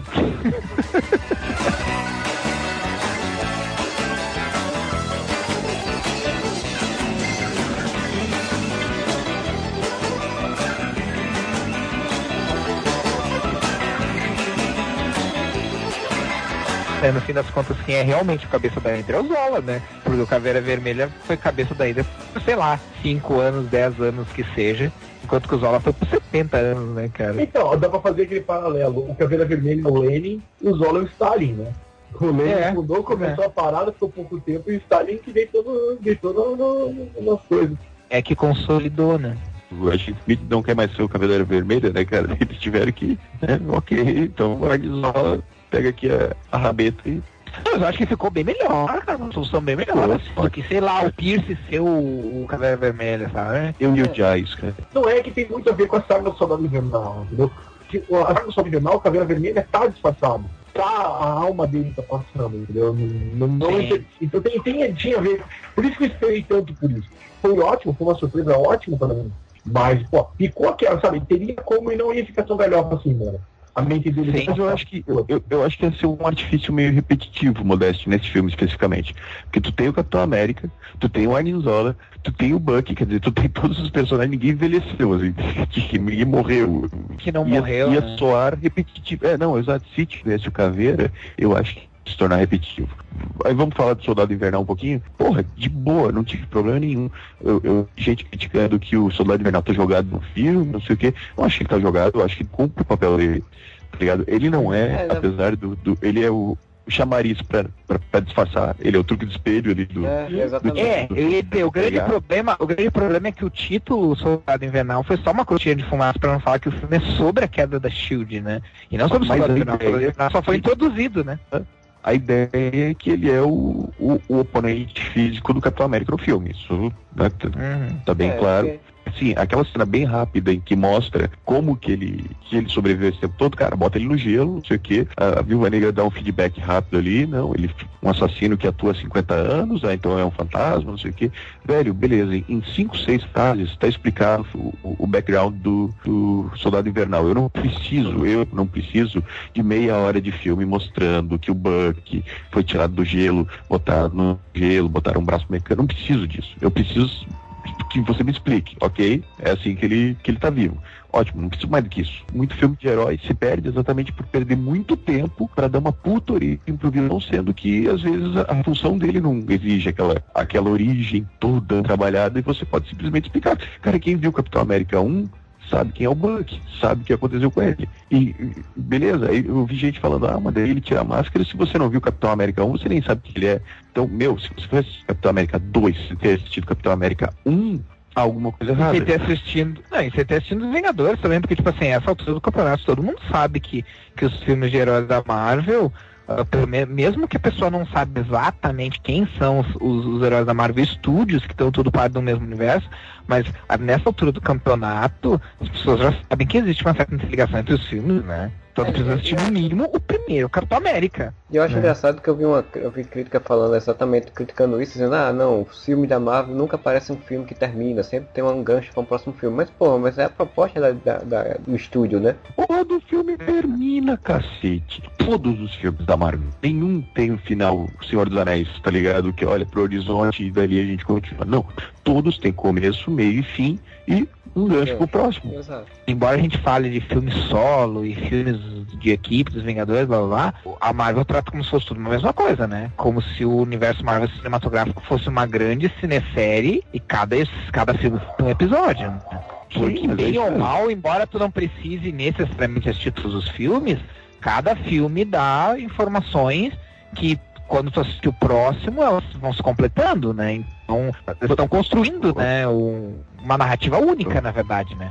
A sacada também legal é que, claro, se você ver, o Capitão América 2, você tem que ver o Capitão América 1, tá ligado? Não faz sentido nenhum você assistir a continuação antes do primeiro. Quem nunca É. assistiu, se existe algum ser humano na Terra que nunca assistiu os filmes do Homem de Ferro, assistir o Capitão América não faz você não entender o filme do Capitão América porque você não viu o Homem de Ferro. Você tem Ah, sim, situações sim, sim. que vão passar é batidas verdade. se você não viu o Homem de Ferro. Foda-se. Hum. Agora, se você assistiu tudo, a, a experiência é muito mais completa, tá ligado? Você vai vendo o filme, vai dizendo, caralho, o pai do Homem de Ferro foi assassinado pela Hydra. Caralho, Tony Stark, o Homem de Ferro foi ele que projetou aquilo ali. o impacto emocional é muito maior se tu assistir todos os filmes. Não que tu não Sim. possa assistir Capitão América ou Capitão América 2, porque os, na verdade o único filme que tu precisa ter assistido é o Capitão América 1, né? Mas se tu assistir todos os filmes, tu tem um impacto emocional e dramático bem maior, né? Gente, não precisa nem ter visto primeiro. A cena do museu explica o Buck, mostra a foto do Buck, o capitão começa a lembrar de tudo que aconteceu, começa a lembrar da origem dele, aí tudo explicado no começo do filme, pra até que o, o incauto que não viu o primeiro Capitão América sabe o que aconteceu daí. Que, que- até quem não viu o primeiro Capitão América, a cara do Buck, quando cai a mata, vai ver que é o Buck.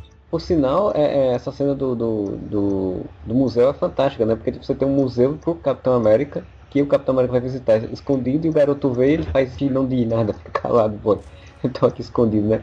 É, Então, é, uma coisa que a gente não falou é que eu acho que é um dos méritos desse filme, e mérito também do texto, tal, inclusive, é que a gente vê o Capitão América inspirador. Aquele discurso do Capitão América, eu gostei. Eu, eu ah, eu faria ia falar isso aí, cara. Eu atacaria os caras da Ida se eu tô perto depois de ver aquele discurso lá.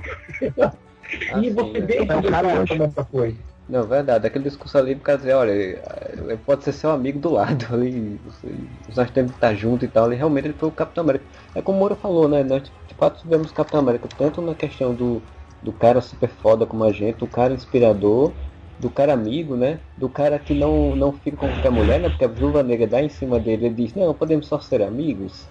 Né? Não, não, não, não, quero, não vamos ficar tranquilo, que eu não sei lidar muito bem com isso, eu quero uma mulher certa pra perder minha virgindade quando eu sou virgem. Não, ele disse que tem 90 anos, mas não tá morto. É, sei. Mas não tá morto, é verdade. Aliás, isso aí também já foi aquela coisa pra acabar com a piadinha do virgem de 90 anos, né? Sim, exatamente. pra tu ver como Marvel é ligada. Cara, eles fazem piadas Não, é isso que eu digo, eles anotam, cara. Eles anotam, cara. Eles veem o que o pessoal. Eles, eles ouvem o que o pessoal critica, e o que o pessoal tira sarro, cara. E eles mantêm anotado, cara. Agora, isso que o. Que o o, o Modeste falou, se, se ele não tivesse comentado, eu, eu ia comentar também, porque eu fiquei muito. A primeira coisa que eu pensei quando eu vi essa cena é, puta que pariu, por que menor não tem uma cena assim, cara? Isso, isso, Rafael. Porque isso, isso é o super-homem, e, o- e o Capitão América é o super-homem da Marvel, moralmente falando, né, cara? Nada melhor que Então, Vingadores universo Liga da Justiça pra mostrar isso, né? É, vai, nessa, tipo, cara, eu tive orgulho do- das- dos, dos Marvetes, cara, nessa cena aí, porque eu pensei, puta que pariu, cara, esse é o, esse é o Capitão América com quem eu. Por mais que seja interpretado pelo Wesley, enfim, essas frescuras que o pessoal exagera, cara, eu, olhei, né, nesse momento eu olhei e cara, esse Capitão América com quem eu cresci lendo quando era criança, assim, sabe? Sharon Carter, por favor, volta. Que mulher linda! Puta É. que pariu! É a garota de Revenge, né? É, eu nunca tinha É a visto. menina que faz Revenge. Revenge. Emily Van Camp.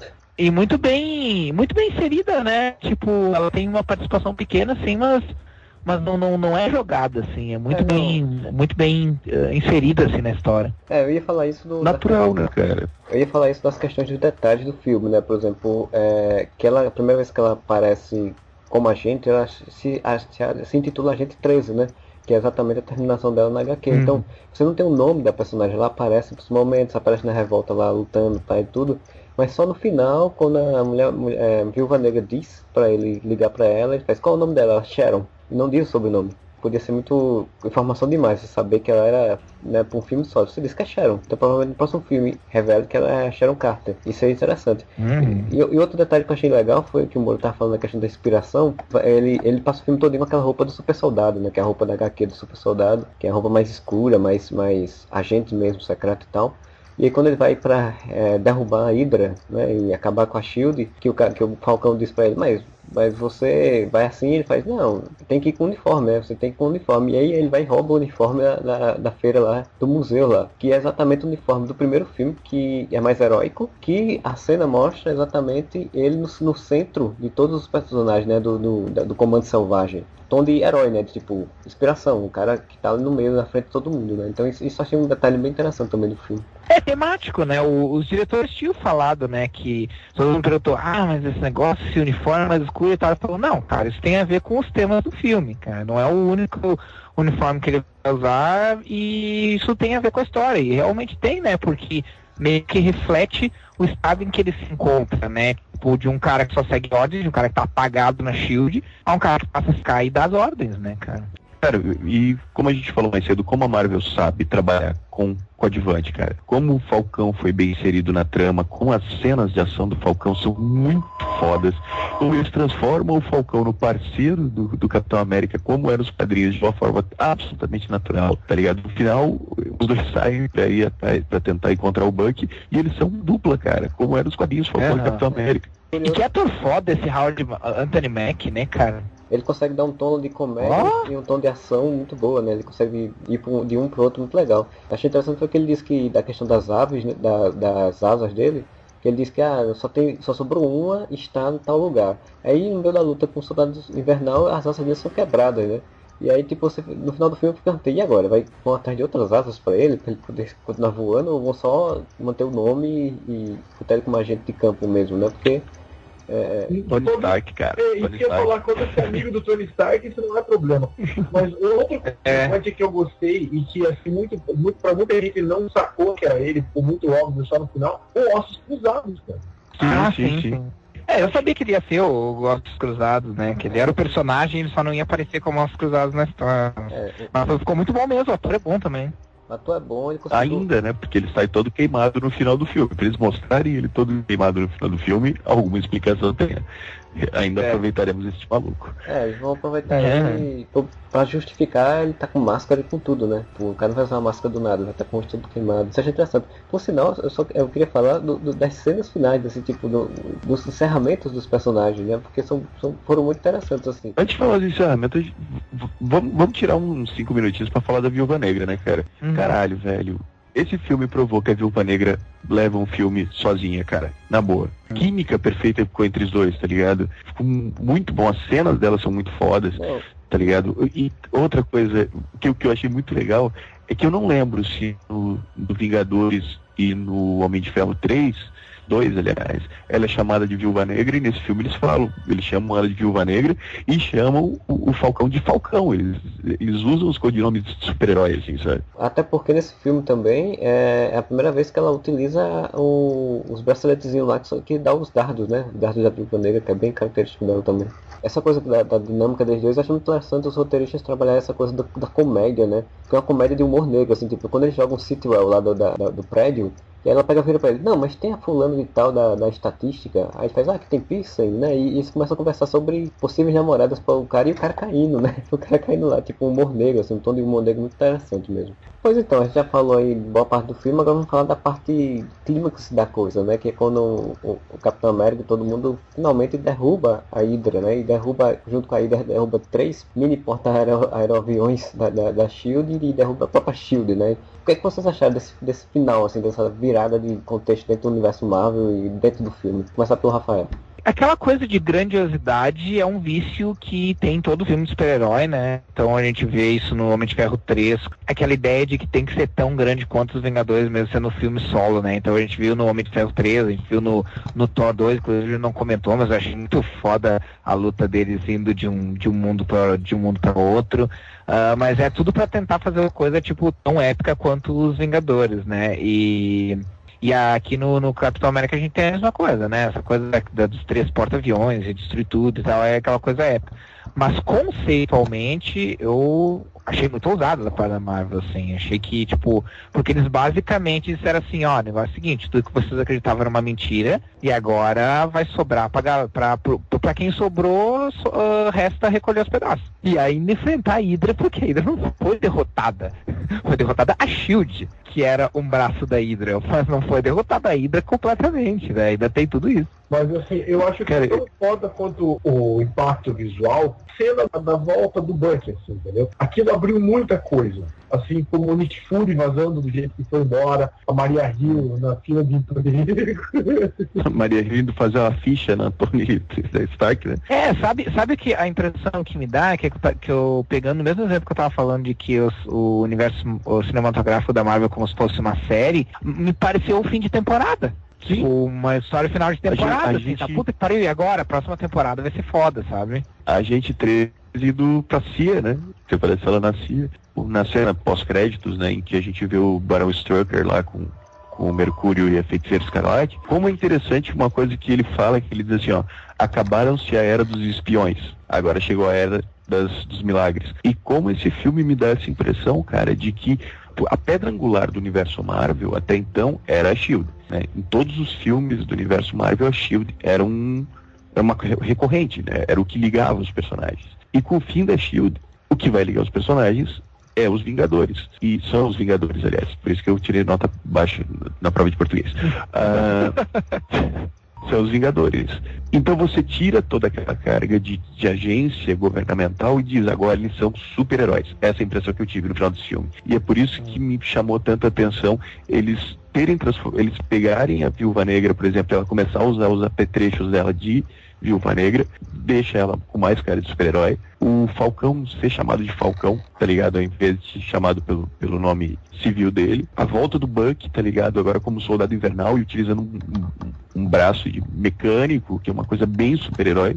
Eu tenho essa impressão que esse filme foi ok. A fase 1 da Marvel era sobre como o governo ou as agências de espionagem usavam super-heróis. A fase 2 é sobre os super-heróis. É, concordo. O lance do milagre é a forma da Marvel falar mutante. Ah, sim, sim, sim. Uhum. Eles não podiam falar mila, mutantes, eles não iam falar inumanos, porque eles não vão ser inumanos, então o que, que ia ser foda se ao invés de eles falarem assim Miracles, eles falassem Marvels? Assim, Isso ia ser foda. Puta, isso Pois é, né, foda, cara? né, cara? Perderam, perderam o, o- a oportunidade, né? Chamar de maravilhas em vez de, de milagres. Ou né? não, Mas né? enfim. Ou não, eu tava pensando nessa semana, dizendo quem chama de milagre é o vilão. Se os heróis chamarem de maravilhas. Ou se a imprensa chamar, né? É, Se a imprensa chamar de maravilha. Pode ser, pode ser. Porque daí fecha com a saga, a série Marvels, né? Que quem chamava de Marvels era a imprensa, né? É, e não as pessoas. A gente tem cada um pro seu lado agora, né? No fim do, do Capitão América 2, a gente tem a Viúva Negra tendo que se esconder porque... ah, uma coisa que eu, eu não entendo Eu- como eu as não pessoas não, não se ficam tão impressionadas. Não, mas é tipo assim... Não, não que ela, ela fala, criar "Vocês uma nova sabem-" identidade, né? Não, Ela, mas ela fala assim, ó, vocês sabem onde me encontrar. Não, Sim, não, Se quiserem não, ela fala- vocês sabem. Só que, só que assim, todas as informações, isso é uma coisa que eu não, eu não entendo como as pessoas não, não, não, não percebem, às vezes não, não se dão conta do, do quão grande que é isso. Todas as informações da Shield foram disponibilizadas na net, tipo, vazou na net, tipo, informações sobre o governo americano, informações sobre todos os, todos os agentes da Shield, onde eles moram, quem eles são, número de cartão de crédito, tipo, pros clona- vai ser uma festa pros clonadores de, de cartão de crédito, né? E todas as identidades do, do- dos agentes, inclusive É. da, da, da Natasha. Por isso que eu tô dizendo que ela vai, ela vai ter que se esconder, porque ela vai ter que criar uma outra identidade pra ela, porque agora sabem quem ela é. O passado dela tá exposto agora. Caiu na, na ela caiu na net. Ela tinha fotos peladas dela, a Shield, caiu também na que net. tinha mesmo. Por sinal, isso é que podia ser, se você for pensar em metáfora, eu acho que não foi por aí, mas o cara podia pensar que é também uma referência ao Wikileaks, nessa questão de, de, de vazamento de informação de secretos do governo pelo mundo, né, pela internet e tal. E no, no discurso dela, ela não fala só num tom de tipo eu, né, ela fala no tom tipo, a gente, né, tipo nós, os heróis. Ela meio que quis dizer isso, né, vocês, Uhum. vocês não vão querer que a gente vá... Sim, quando ela fala que vocês vão precisar da gente, Não, é tipo, super-heróis, é um- porque agora. É, olha isso, cara. Eu acabei de pensar isso. Não existe mais uma agência super tecnológica pra salvar vocês. Agora vocês vão precisar da gente, dos super-heróis. Ah, ela fala isso mesmo, né, pro, pro governo. Tá, e aí agora, agora que vocês fuderam com a nossa agência, o que, que eu vou fazer? Cara, não vão prender a gente porque é a única coisa que a gente tem, cara. É, do- é, é nós ou, ou ninguém. isso é muito interessante. E isso também resolve um problema, resolve um problema bem interessante, que é aquela coisa que sempre se pensa, tá, mas nos quadrinhos, né? Tá, mas como é que a. Até em Guerra Civil eles exploram isso, né? Mas tá, mas como é que as pessoas simplesmente confiam nos heróis? É que o governo simplesmente confia nos heróis? Bom, ali o, a Marvel no cinema resolve esse problema, né? Tipo, eles não têm opção. Agora a única coisa que eles vão ter vai ser os heróis. Né? Tipo, se vier outro alienígena invadindo aqui, vocês vão fazer o quê? É. Who you gonna call? O, mas o, fazendo um gancho aqui, que eu aprendi com o Marcelo a fazer esses ganchos. Sabe quem que vai gostar desse vazamento de informações da, da, da Shield pela internet, né? Quem? A Maré Crescente, aquela organização com a Sky trabalhava. Não falaram mais dessa organização. Na verdade não era nenhuma organização, era um bando de hacker maluco que queria descobrir as coisas da Shield, né? Eles não, não tinham ligação com a Hydra. Exato. Aparentemente, né? É. Até, aí a Shield também não. É porque não faria muito sentido uma organização da Hydra tentando descobrir os segredos de outra organização da Hydra, né, mãe? O... é verdade. Ué, o que me deu um pouco de medo, que eu falei no começo do podcast, e que eu acho que a Marvel não vai fazer isso, é cair no clichê de agora tudo ser Hydra, tá ligado? Tipo, agora todas as ameaças que tiveram até hoje era Hydra, sabe? Eu odeio quando eles fazem isso, que tipo, todos os perigos vêm de um lugar só, porque me dá aquela, aquele negócio meio Rita Repulsa dos Power Rangers, tá ligado? Que era a única ameaça que É. os heróis tinham. Rita, É, eu concordo. Eu concordo, Então- tipo, caras como o Mandarim, como o Aldrich Killian, como. Pô, tem que, co- como o Loki, tem que continuar sendo personagens separados da Hydra, né, cara? Sim, e, e ter a Hydra, mas ter outras organizações, tipo ter a IMA, ter. Como é que chama? Os Mestres do Terror. Inclusive, Tem coisas aí que já sejam- apareceu. Aí não apareceu o nome do seu Cleiton. Outras organizações da Marvel também já apareceram. Por exemplo, no curta-metragem da Peggy Carter eles citam o Zodíaco, que é uma organização da Marvel também de que meio não é no- nos quadrinhos é meio ridículo, porque são dois caras com nome de signos. Nossa, quem poderia prever, né? Então, aí, depois essa organização foi modificada ao longo do tempo. A última versão dela é, era uma organização terrorista que com- quem comandava era o irmão do Nick Fury. Que era uma organização também terrorista secreta e tal. E foi na, na, nos Vingadores Secretos que eles apareceram. Então, tipo, tem, tem essa organização. Irmão do Nick Fury, o Kung Fury.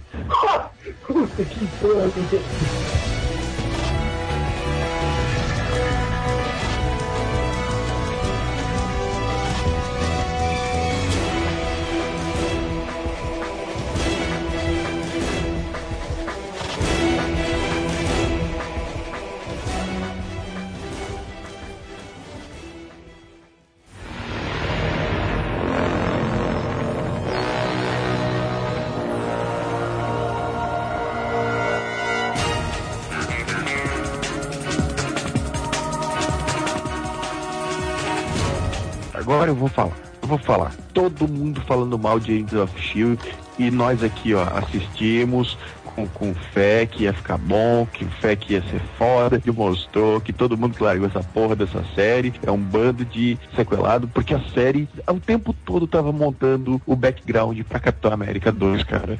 Exatamente, cara, e a nossa fé foi recompensada, né? Porque os últimos episódios estavam ficando melhores. E esse episódio último, que tá diretamente ligado com o Capitão América e que mostra a queda da, da Ida, mostra que tudo que a série construiu até ali, todos os elementos que foram incluídos, tudo era Hydra, né? O Centípede era Hydra, o, o Clarividente era Hydra, tudo era Hydra, né, cara? O Clarividente era o Arninzola, cara. O personagem que, citado na série durante coisa era o Arninzola, velho.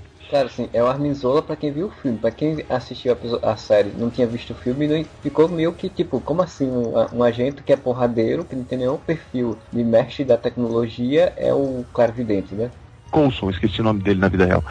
O Coulson falou propaganda, propaganda de Agents of Shield. Só assista esse episódio depois de assistir Capitão América 2. Ele fala na propaganda, cara. Se a pessoa não assim- viu, foda-se, não vai entender mesmo, tomar tomar no cu. Tudo bem, mas tipo, dentro da lógica da, eu ainda acho que dentro da lógica da série, tá, eles tiveram que colocar alguém, tipo, ah, é o cara era o amigo do, do Coulson, é um personagem que tinha aparecido tudo bem, mas pra mim não ficou tão bem explicado. Poderia ter sido mais explicado se ele tivesse uma, uma- um viés mais tecnológico, tudo bem. O episódio continua na semana que vem. Sei, a frase final do Coulson eu achei fantástico que ela faz. O pessoal pergunta a ele, e agora o que a gente vai fazer ali? Vamos sobreviver. Aí eu vou fazer uma pergunta.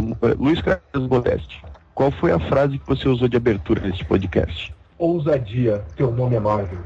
O que que a Marvel nos revela? O que que Marvel's Agents of S.H.I.E.L.D. nos revela nesse? Que, ao contrário do episódio do Thor, do crossover com o Thor, não foi uma coisa tipo, aí vamos lá limpar os restos da batalha. Não, o episódio se passou paralelamente ao filme. Enquanto o filme acontecia, Agents of S.H.I.E.L.D. mostrava os bastidores da S.H.I.E.L.D. e como é que tava rolando as coisas. E o que que Marvel Agents of S.H.I.E.L.D. faz? Primeiro, a Victoria Hand fala pro Coulson, nós dois somos os únicos agentes da S.H.I.E.L.D. de, de alta patente que não são da Hydra ou não estão mortos. Ela entrega que a Hydra tá, tá nos mais altos patentes, porque eles acham que o Nick Fury tá morto, né? O que que acontece? Você tem o elenco principal de Agents of S.H.I.E.L.D. desde o começo, que é formado pelo Coulson, pela Sky, que é aquela personagem de fora, né, que são os nossos olhos dentro da S.H.I.E.L.D., os dois nerdzinhos, a agente fodona e o agente principal, que é o galã herói da série. E o que, que você descobre no episódio? Que desde o primeiro episódio até agora, o galã da série é da Hydra. Do nada o cara mata os dois agentes e mata a Verônica Renda. Eu fiquei mais surpreso quando ele matou ela. Tipo, digo, porra, ele matou ela. É a personagem que, que eu achei que ele ia render um bocado de tempo e ele realmente mata ela no final. E ela também trouxe uma outra informação que eu achei interessante, que ela disse que, ah não, nós conseguimos derrubar é, esse ataque da Hydra, mas eles tomaram a, a África, né, as bases da África e algumas outras bases na Europa. Mesmo que o Capitão América conseguiu fazer, a Hydra ele tomou muita coisa da SHIELD. Sim, o- no fim do próprio Capitão América, o Fury fala que tá indo pra Europa, né? É, que ele vai se esconder na Europa, né? Ele não vai esconder, ele vai atrás de, de outras Da Hydra? da SHIELD pra investigar a equipe da Hydra. Bem da verdade que tudo que foi descoberto ali foi uma coisa tipo assim, cara, a gente descobriu que a Hydra tá infiltrada até nos níveis mais altos. Mas até onde vai esses níveis mais altos? Isso aí não, Não, sabe, tipo assim, até isso- onde vai a influência da Hydra, não só no na Shield, porque, por exemplo, o senador sim. externo lá era da Hydra. Até onde vai a influência da Hydra? Eu conheço aquele Ah, ator, senador eu externo. fiquei vendo o filme. O senador externo é do. Ele aparece no Homem de Ferro 2. Ele é o cara que tá na, naquela audiência do, do, do Tony Stark, que ele quer que ele entregue a armadura pro governo. Cara, Agora a gente aí, sabe eu- por que que o cara queria que ele entregasse a armadura pro Puta que governo. pariu. Puta Aí que que pariu, tá, gente. Puta que pariu, Façam Marvel. o se- Eu faço um exercício que eu fiz esse fim de semana. Revejam os Vingadores. Vocês vão ver com outra perspectiva depois de tudo que rolou. Puta que pariu, eu tenho que ver do Homem de Ferro 1 até agora de novo, tudo de novo, cara. Que puta que pariu, que coisa trincada, cara. É foda, cara. Chupa DC, vai aprender a fazer filme, seus animal. Cara, ai, é, mas com esse plot aí, uma coisa que eu fiquei triste quando saí do cinema com esse plot é porque eu disse, se tem esse plot toda dessa da, da ida se infiltrando em todos os espaços, lugares, nunca vamos ter uma invasão secreta, porque seria a mesma história. Então eles não iam repetir a história, né? Cara, mas até É, invasão não sei. secreta tem tempo, né? Porra. Mas eles não podem usar os Skrull também. É. Então, É, mas isso Os é... hospital, É, de qualquer maneira, os Screw é da, da Fox, né? já apareceu um Kree, inclusive, É. Agents of Shield. Não, não. O Kree eles podem usar. Ah, o Sim, sim, não, não, é o que eu falei. Pode Porque a usar. Fox usa maravilhosamente os personagens do, de Quarteto Fantástico, né? Tá usando Bom. tudo de uma forma muito perfeita. O que eles não podem usar é o nome e provavelmente a forma física. Mas eles podem utilizar o conceito dos personagens que se infiltram através de mu- mutação. Que eu achava que com o aparecimento do Kree na série do Marvels of Shield, eu achava que isso poderia ser um gancho para, sei lá, na, um Vingadores 4, sei lá, Vingadores 4 ter isso daí. Hum. Que eu acho que não vai. hoje, com esse plot da, da, da Hydra, eu acho que não vai acontecer. Eu acho que eles vão por outro caminho. Marcelo, eu te digo o seguinte: esse personagem, esse Kree, ele vai ter ligação com Vingadores 3. Que a fase 3 vai ser toda puxada para essa questão cósmica, exatamente. Então, aí que eu ia entrar, porque a maior ousadia da Marvel vai vir agora. Se a gente acha vai usar tudo que foi feito, a maior ousadia é largar tudo isso por um filme e jogar o público num conceito chapadérrimo que é dos Guardiões da Galáxia. O universo da Marvel cósmico não é palatável que nem o da DC. É muito mais, é muito mais louco, cara. E fazer o filme do Guardiões da Galáxia, cara, vai ser uma aposta fodida. E se eles acertarem com isso, cara, eles podem fazer filme pornô, eles podem fazer filme, tipo, romance de- em algum lugar do passado. Fazer o que quiser. Se eles acertarem com o Guardiões da Galáxia, a Marvel faz o que quiser da vida. A aposta é arriscada, mas ela tá 90% ganha, cara. O, o trailer fez uma comoção, cara. As pessoas adoraram o trailer de Guardiões da Galáxia. E você pega. Sendo que é uma coisa bem fora, né, do que se esperaria, assim. Totalmente. E você pega aquele climão divertidaço do clipe, do trailer, que todo mundo achou show de bola. Você bota o nome Marvel. E você diz, pertence ao universo dos Vingadores. Vai dar público, cara. É, isso é uma coisa que eu comentei, isso é uma coisa que eu comentei, não lembro com quem esses tempos, que a Marvel fez uma coisa involuntariamente ou não, que agora não tem mais volta. Que é, por exemplo, assim, a Marvel Studios, pelo menos, ela não tem mais filmes número um. Que o, o- o- em termos de Hollywood, o, pro- o problema de todo filme, de toda franquia número um, o, o primeiro filme, é que ele precisa ter plateia, né, audiência suficiente para garantir novas continuações. Que é o caso que, no, que não vai acontecer, por exemplo, com o Robocop do Padilha, que não, que não teve, infelizmente, não teve público suficiente. Porque a Marvel, conceito de universo compartilhado, todos os filmes, como Moura disse, que tiver estampa Marvel, faz parte do universo dos Vingadores e, consequentemente, não é um filme número um. Ele já carrega uma audiência de vários outros filmes e já tem público certo. Independente do tipo de filme que é. Mas, gente, vocês acham que dá pra comparar uma coisa com outra? Porque, assim, uma coisa é quando eles convivem, quando você sabe que os personagens em algum momento vão se encontrar. Guardiões da Galáxia não tem nada com nada do que foi feito na Marvel até hoje. Não tem nada do Thor, não tem nada do Capitão América, não tem nada do Homem de Ferro, que são os carros-chefe, não tem nada do Hulk. Tem tudo. Ele tem o humor do Homem de Ferro, ele tem a questão de cósmica, Thor colocou um pouco, só que do, do Guardiões da Ga- Galáxia é mais exagerado. Ele tem uma questão de intriga que o Capitão América tem, porque no filme vai ser essa pegada de, de intriga, que eles são eles versus o, o Thanos e as organizações lá do Thanos, eles vão ter uma coisa de ser prisioneiros e eles fugirem e tal, vai ter um pouco isso também. Então quer dizer, tem os elementos, não tem ligação direta, mas tem os elementos que fizeram sucesso Não, no tem. Marvel. Marcelo, Vou dizer, vou dizer que tem ligação direta. Cena final do Thor, é isso que Não, sim, também. sim, que eu tô Não só a cena final do Thor. O Kree do Agents of S.H.I.E.L.D. Ronan, o acusador do, do filme Guardiões da Galáxia, é Kree. Sim, Ou se não tiver o Thanos, vai ter as séculos do Thanos. Vai ser um universo que fala sobre o Thanos. Ou seja, ligação com Vingadores. Pode não ter ligações Não, diretas, mas é o mesmo tipo de ligação genérica que os, que os outros filmes da Marvel. Tem uns com os outros. E outra, cara, eu li uma entrevista em algum site, não sei se no Legião dos Heróis, não sei o quê, que os produtores falaram que a gente pode se surpreender com a origem do Peter Quill. É Quill, né? Que ele foi sequestrado da Terra aos 8 anos de idade. E isso pode ter ligação com o universo Marvel que a gente já conhece. Caralho. Essa fórmula da Marvel é, eu acho sensacional, cara. Eles pegam um ator no ostracismo, que é o, caso do Downey Jr., ou um ator ainda não tão conceituado, tipo Chris Evans ou Chris Hemsworth, ou um ator cult, como eles pegaram o Edward Norton e tal. Provavelmente não tem um cachê tão grande a princípio. Agora, Robert Downey Jr. ganhou uma fortuna, mas na época ele deve ter ganhado trabalhar por três bala Maria e uma carreira de pó. O primeiro, o primeiro Rhodes ganhava mais que ele. o Terry Howard, né? E daí eles colocam no elenco sempre um ator muito foda pra interpretar com o cara. Então você tem no primeiro você tem o Jeff Bridges, no Homem de Ferro, depois você tem o Mickey Rourke, você tem a Gwyneth Paltrow, Anthony aí Hopkins, você tem Anthony Hopkins, você tem René Russo, você tem Tommy Lee Jones. Tommy Lee Jones, você tem agora Robert Redford, Michael Douglas agora em, em em Homem-Formiga, cara. É, e Então, agora em Guardiões da Galáxia nós vamos ter Dave Bautista e Vin Diesel. Ai, Jesus. Não, mas eles pegam esses atores que têm um nome sério e que você talvez não imaginasse ver eles envolvidos em, em filme de super-herói. Da onde que você ia imaginar ver a Glenn Close fazendo um filme de super-herói? O próprio Benito Del Toro. O Del Toro, exatamente. Cara, podem falar o que quiser dos erros dos filmes da Marvel, mas uma coisa não vai, não dá pra negar. Não tem como dizer que um filme é ruim no momento em que ele atrai atores como Glenn Close, Anthony Hopkins, uh, Robert Redford. E não me vem dizer que esses caras fazem por dinheiro. Eles não fazem por dinheiro. Corrigir só uma coisa, fazer o Tommy Lee Jones fazer esse filme de super-herói de novo, né? Porque ele foi duas caras. Nossa, até que enfim alguém entendeu a piada, né? É...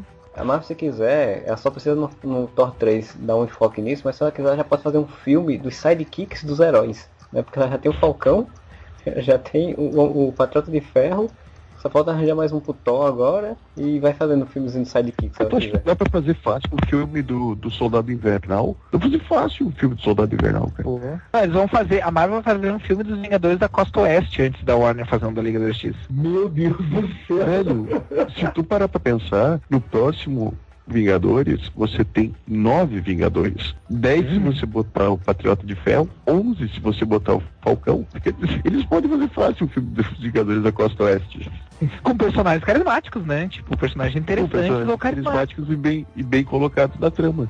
Então, né, agora já falamos umas 50 horas sobre a fase 2 da Marvel e sobre Capitão América e o futuro dela e tal, até da Agents of Shield a gente falou. Então vamos agora para as considerações finais. Antes de qualquer coisa, eu queria dizer minha consideração final que, que Steve Rogers, pelo amor de Deus, Xuxa não, né, velho? Xuxa não, pelo amor de Deus, né? Mamona. Caralho, velho. Tu sabe que essa porra aí foi escolhida no portal da UOL, né, cara? Foi mesmo, lá. Sério? Eu sabia, eu sabia que, votaram, o que que é... é, eu sabia que tinha que que era é diferente para cada país, mas eu sabia que tinha sido pelo portador ou não. O público votou, cara. Então, de graças a Deus que não tinha, tipo, Rebelde, Malhação, Calypso. Mas seria legal ter Valesca Popozuda. Não ia ser maneiro se tivesse Valesca. É, esse ia ser, esse ia ser massa. Beijinho no ombro. Faria até sentido, né? Porque o Capitão América é tiro, porrada e bomba, né? É, bater de frente com a Hydra. Quais as considerações finais, seu Modesto? Filmaço. Espero muito do, do Guardiões da Galáxia. Não sei se vai ser um sucesso de público tão grande quanto está sendo o Capitão América, que está, sendo a bilheteria legal. Mas, assim, eu só vejo coisa boa no futuro da Marvel no cinema. E outra coisa também, é, todo mundo tá falando da Marvel no cinema, Marvel no cinema. Faz tempo que eu não vejo a Marvel tão boa nos quadrinhos. Tô vendo histórias da Marvel que estão sendo um reflexo disso. Acho que fez muito bem pra Marvel como editora esse sucesso no cinema. Porque faz tempo, muito tempo que eu não vejo a Marvel tão boa nos quadrinhos também. É, em paralelo, a- as animações da Marvel estão bem fraquinhas, né? Mas tudo bem. A gente do Smash é um lixo. Meu É, Deus, que Eu, assi- eu assisti, eu assisti é, Justiceiro, Viúva Negra é fraquíssimo também.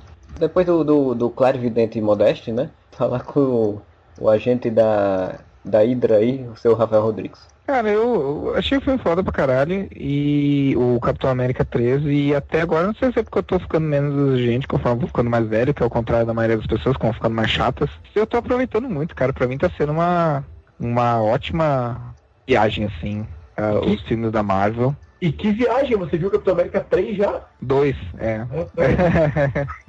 é que eu tô, eu tô dormindo já aqui. Mas realmente tá sendo uma, uma, uma viagem muito legal, assim, tô aproveitando muito, assim, diferente do, das outras pessoas, de, de muito, muita gente aí, tipo, os, os defeitos do, do, dos filmes não me incomodam uh, a, a, ponto de eu não conseguir aproveitar. E, cara, pra mim, Marvel Studios já se consolidou como um estúdio em que eu confio nas produções. Até eu ver um filme, porque eu não teve nenhum filme que eu assisti de Sky, foi uma merda. Até o Homem de Ferro 2, cara, que é o pior, acho. Pra mim, eu vou continuar confiando na, no taco da Marvel Studios para fazer filme. E o senhor das estrelas Moura, o que é que achou? Quais suas considerações finais aí? Cara, minha consideração final é a seguinte. Esses dias, numa aula da faculdade de publicidade, um palestrante falou pra gente que uma frase conhecida, mas que, que vale. Você fazer a pergunta certa pode surgir a melhor ideia possível. E a Marvel fez isso, na minha opinião. Eles fizeram a pergunta certa, que é tipo, esses caras não vivem todos no mesmo universo e, velho, eles revolucionaram a forma de fazer filme. Então, é, é, louvável, cara. Eles mudaram a forma de fazer cinema, pelo menos esse tipo de adaptação. E outra coisa, cara, especificamente sobre Capitão América 2, estava falando com alguns colegas de faculdade e um pessoal mais novo, né, que eu voltei para faculdade pela enésima vez, tava gurizado ali de 18, 19 anos, eles foram assistir, dois amigos meus, né, colegas da faculdade, e eu perguntei, tá, antes de, de eu assistir, inclusive, eu perguntei, tá, o que vocês acharam? Aí eles assim, velho, tem uma cena, tem duas cenas que eu arrepiei e que, cara, deu vontade de chorar, assim. Uma é quando ele faz o discurso da, na Shield, e a outra é quando o, ele deixa o, o soldado invernal bater nele e diz que não vai, não vai revidar porque eles são amigos tal. Aí eu, puta, cara, que, eu não tinha visto o filme ainda. Aí eu pensei, puta, cara, que, que cena foda, né? Eu fiquei até esperando na hora de ver o filme. Aí, papo vai, papo bem, eu perguntei, cara, você assistiu o Man of Steel, do, aquele do Superman? Ele, ah, cara, assisti, mas eu não gostei. Eu, por quê? Ah, o Super-Homem destrói metade da cidade, né, cara? e você vê a diferença entre como usar o seu personagem, cara. O Capitão América, hoje, para essa geração que tá conhecendo pelo cinema, é um personagem muito mais honrado, muito mais heróico e muito mais inspirador do que o Superman é. Eu fico feliz pela Marvel e fico triste pelo meu super-herói favorito, que é o Superman. Isso, o Thor já é, saiu uma pesquisa um tempo, logo depois do segundo filme, nos Estados Unidos, e o Thor estava como superior ao Superman nesse sentido. Então, tipo, se o Thor já é, né, o Capitão América agora se tornou de fato. O Thor que começa o filme como um babaca, né? Mas eu acho que é isso que pega nos filmes da Marvel, né?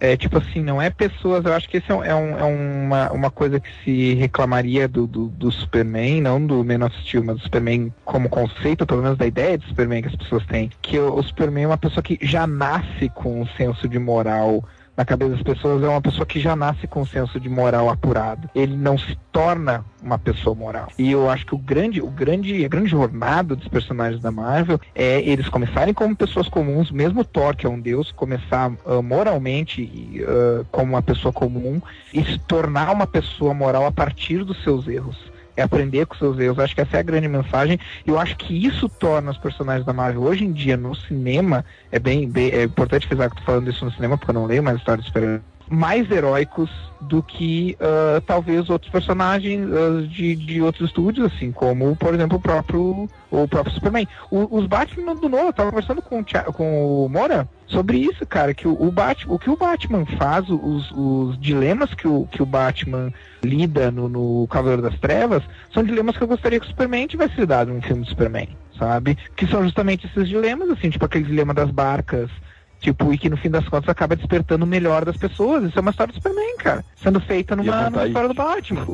O, Batman do Nolan não quer imbuir medo, né? Ele quer imbuir esperança nas pessoas. E que é o que o Superman Exatamente, ele quer inspirar as pessoas. Ou seja, o, o Batman dos filmes do Nolan é o Superman. O, o, que fica bem óbvio, se a gente pensar que o Christopher Nolan fala em todas as entrevistas que a inspiração dele para fazer os filmes do Batman é o Superman do, do Richard Donner. Tu pensa assim, porra, todos os outros personagens, todos os outros super-heróis são Superman, menos o próprio Superman cinema.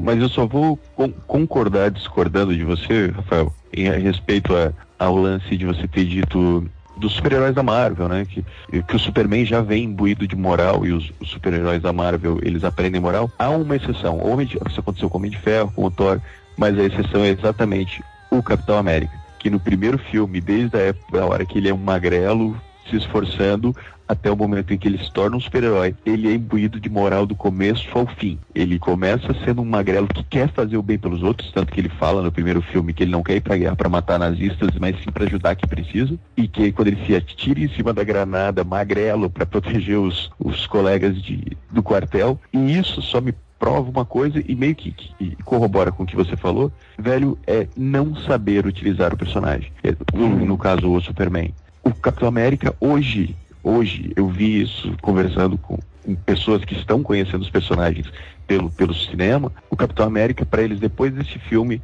virou o símbolo da esperança, o símbolo do, do heroísmo, o símbolo do altruísmo e coisa que o Superman perdeu, cara, que a DC conseguiu pegar todo esse, esse conceito do Superman e dizer, não, isso aqui tá datado. E daí, crítica que eles fizeram lá na década passada, quando eles fizeram Superman versus Elite, eles transformaram o Superman na Elite, ao invés de saber transformar o personagem e, e, e atualizar ele para ele ser esse símbolo de esperança. É uma pena que a, a, DC não consiga fazer isso com o Superman. É uma maravilha que a Marvel esteja conseguindo fazer isso também com o Capitão América. É com essas considerações bonitas sobre moral, altruísmo e esperança que nos vemos agora para discutir mais a Marvel Studios com os Guardiões da Galáxia e com aquela bela música de trilha sonora. Fiquem com um bom final de semana para vocês e whatever!